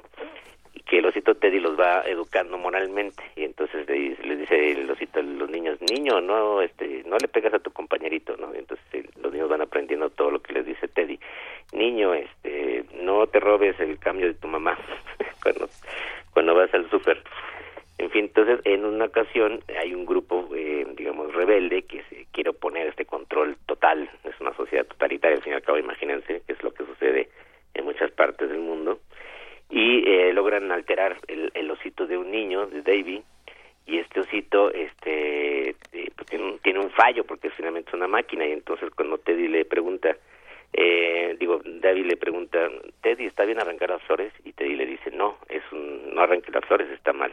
Teddy voy a romper una ventana. No no arran no rompas la ventana David eso está mal. Y luego le pregunta Teddy voy a matar a ese hombre. Y, y Teddy no le contesta nada ¿no? Ay. Imagínense, eh, en, la, no- en el cuentito, eh, el niño logra, bueno, ya no es un niño, es un joven, ¿no? Que está con los rebeldes y todo, entonces logra eh, reflexionar y entrar en un debate de pues, por qué Teddy no le dice que matar es malo, ¿no?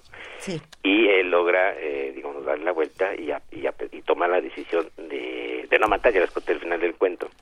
Pero eso es un cuento de ciencia ficción porque probablemente eh, eh, estas eh, posibilidades de, de- de neurofármacos o de, de- dispositivos, digamos, de, de, mejoramiento moral, así le llaman estos autores, el moral enhancement, eh, podría funcionar como el TEDI, ¿no? Que eh, uno Sí, estaría eh, totalmente eh, supeditado a lo que a lo que haga, a lo que diga, digamos, el dispositivo y perderíamos la experiencia difícil a veces, a veces son verdaderamente dilemáticas de la decisión moral en que efectivamente muchas veces nos equivocamos y en el que muchas veces sabemos que está bien y que está mal, pero no somos capaces de realizar el bien, ¿no?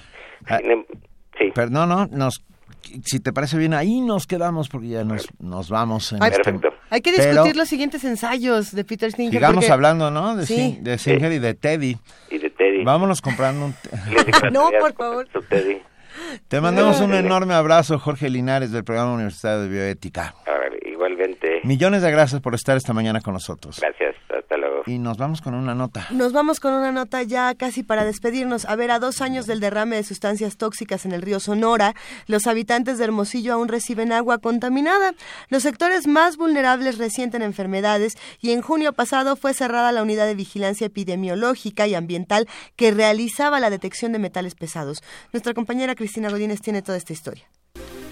Hace más de dos años, el 6 de agosto de 2014, la mina Buenavista del Cobre de Grupo México derramó 40.000 metros cúbicos de ácido sulfúrico, sulfato de cobre y altas concentraciones de metales pesados en el río Sonora. La Universidad de Sonora realizó un monitoreo donde demostró que a los hogares de Hermosillo aún llega agua contaminada, lo que ha provocado graves daños a la salud de la población, como afecciones en el hígado, manchas en la piel, insuficiencia renal, pérdida de cabello y cáncer. Habla la doctora Reina Castro, investigadora de la Universidad de Sonora. de raíz empezó a afectar la salud. A los pocos meses se tuvieron efectos sobre la salud por los mismos contaminantes que venían en el agua y que invadieron también algunas tierras por efecto de lluvias muy fuertes. Se desbordó el río y fueron a parar tierras de cultivo. Luego los efectos a este nivel pues persisten y esto se correlaciona con los resultados que se tienen en análisis de sangre de las personas que presentan lesiones. Eh, estas personas en sus cuerpos pues traen aluminio, traen arsénico, también desde los contaminantes traen cobre y traen fierro por exceso pues evidentemente de exposición. Ese es el panorama. eh, no ha habido respuesta para la limpieza del río, no, se ha hecho, pues no hay remediación, no hay bioremediación, no hay atención a la salud y tampoco a la economía. La experta en ecología marina recordó que después de la tragedia, la compañía creó un fideicomiso para resarcir el daño. Hubo un fideicomiso, se habló de una cantidad hasta de dos mil millones y de esos dos mil millones solamente se invirtieron o se distribuyeron mil doscientos en a las personas, a las familias se les dieron catorce mil pesos, a los productores de ganado se habla de otros montos más elevados por pérdidas y se habla también desgraciadamente de, mal manejo de esos recursos que pues no llegaron a las personas más vulnerables que son las que ahorita están enfermas. De ese fideicomiso es lo que la empresa dice yo ya cumplí, las autoridades de Marnat dice pues ya, ya se levantaron contingencia, ya todo está bien y en torno al gobierno aquí estatal ellos reciben esta tragedia hace un año, pasadito de un año que es una nueva administración y pues apenas están tratando de entender la situación. El pasado 30 de junio fue cerrada la unidad de vigilancia epidemiológica y ambiental, donde se realizaba la detección de metales pesados. Ante ello, la investigadora advierte que la situación es grave, pues ni los gobiernos local y federal o el Grupo México atienden a la población afectada o intentan resarcir el daño ecológico. Para Radio Cristina Godínez. Nos, ya nos vamos, ya nos vamos. Gracias a René Galván Niño, que nos recuerda y que Luciano Pavarotti murió el 6 de septiembre de 2007 y por ello mismo vamos a poner un... Ahí está, Nelson Dorma con Ahí estuvo. Luciano Pavarotti. Muchas gracias a todos los que han hecho posible y hacen posible diariamente este primer movimiento. Gracias, querida Juana Inés de esa. Gracias a ustedes. Gracias, querida Luisa Iglesias. Gracias, querido Bento Taibo. Nos escuchamos mañana de 7 a 10 de la mañana. Mientras tanto, quédense en Radio UNAM. Y gracias a ustedes que hacen diariamente comunidad con nosotros. Esto, esto fue el primer movimiento. El mundo desde la universidad.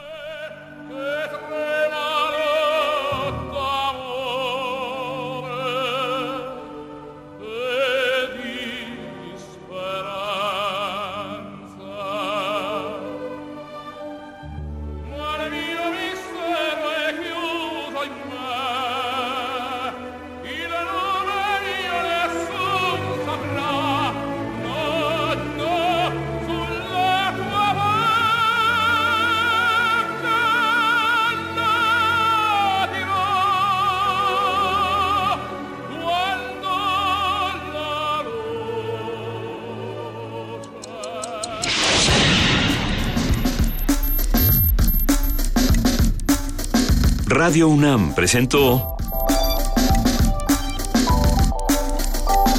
Primer Movimiento.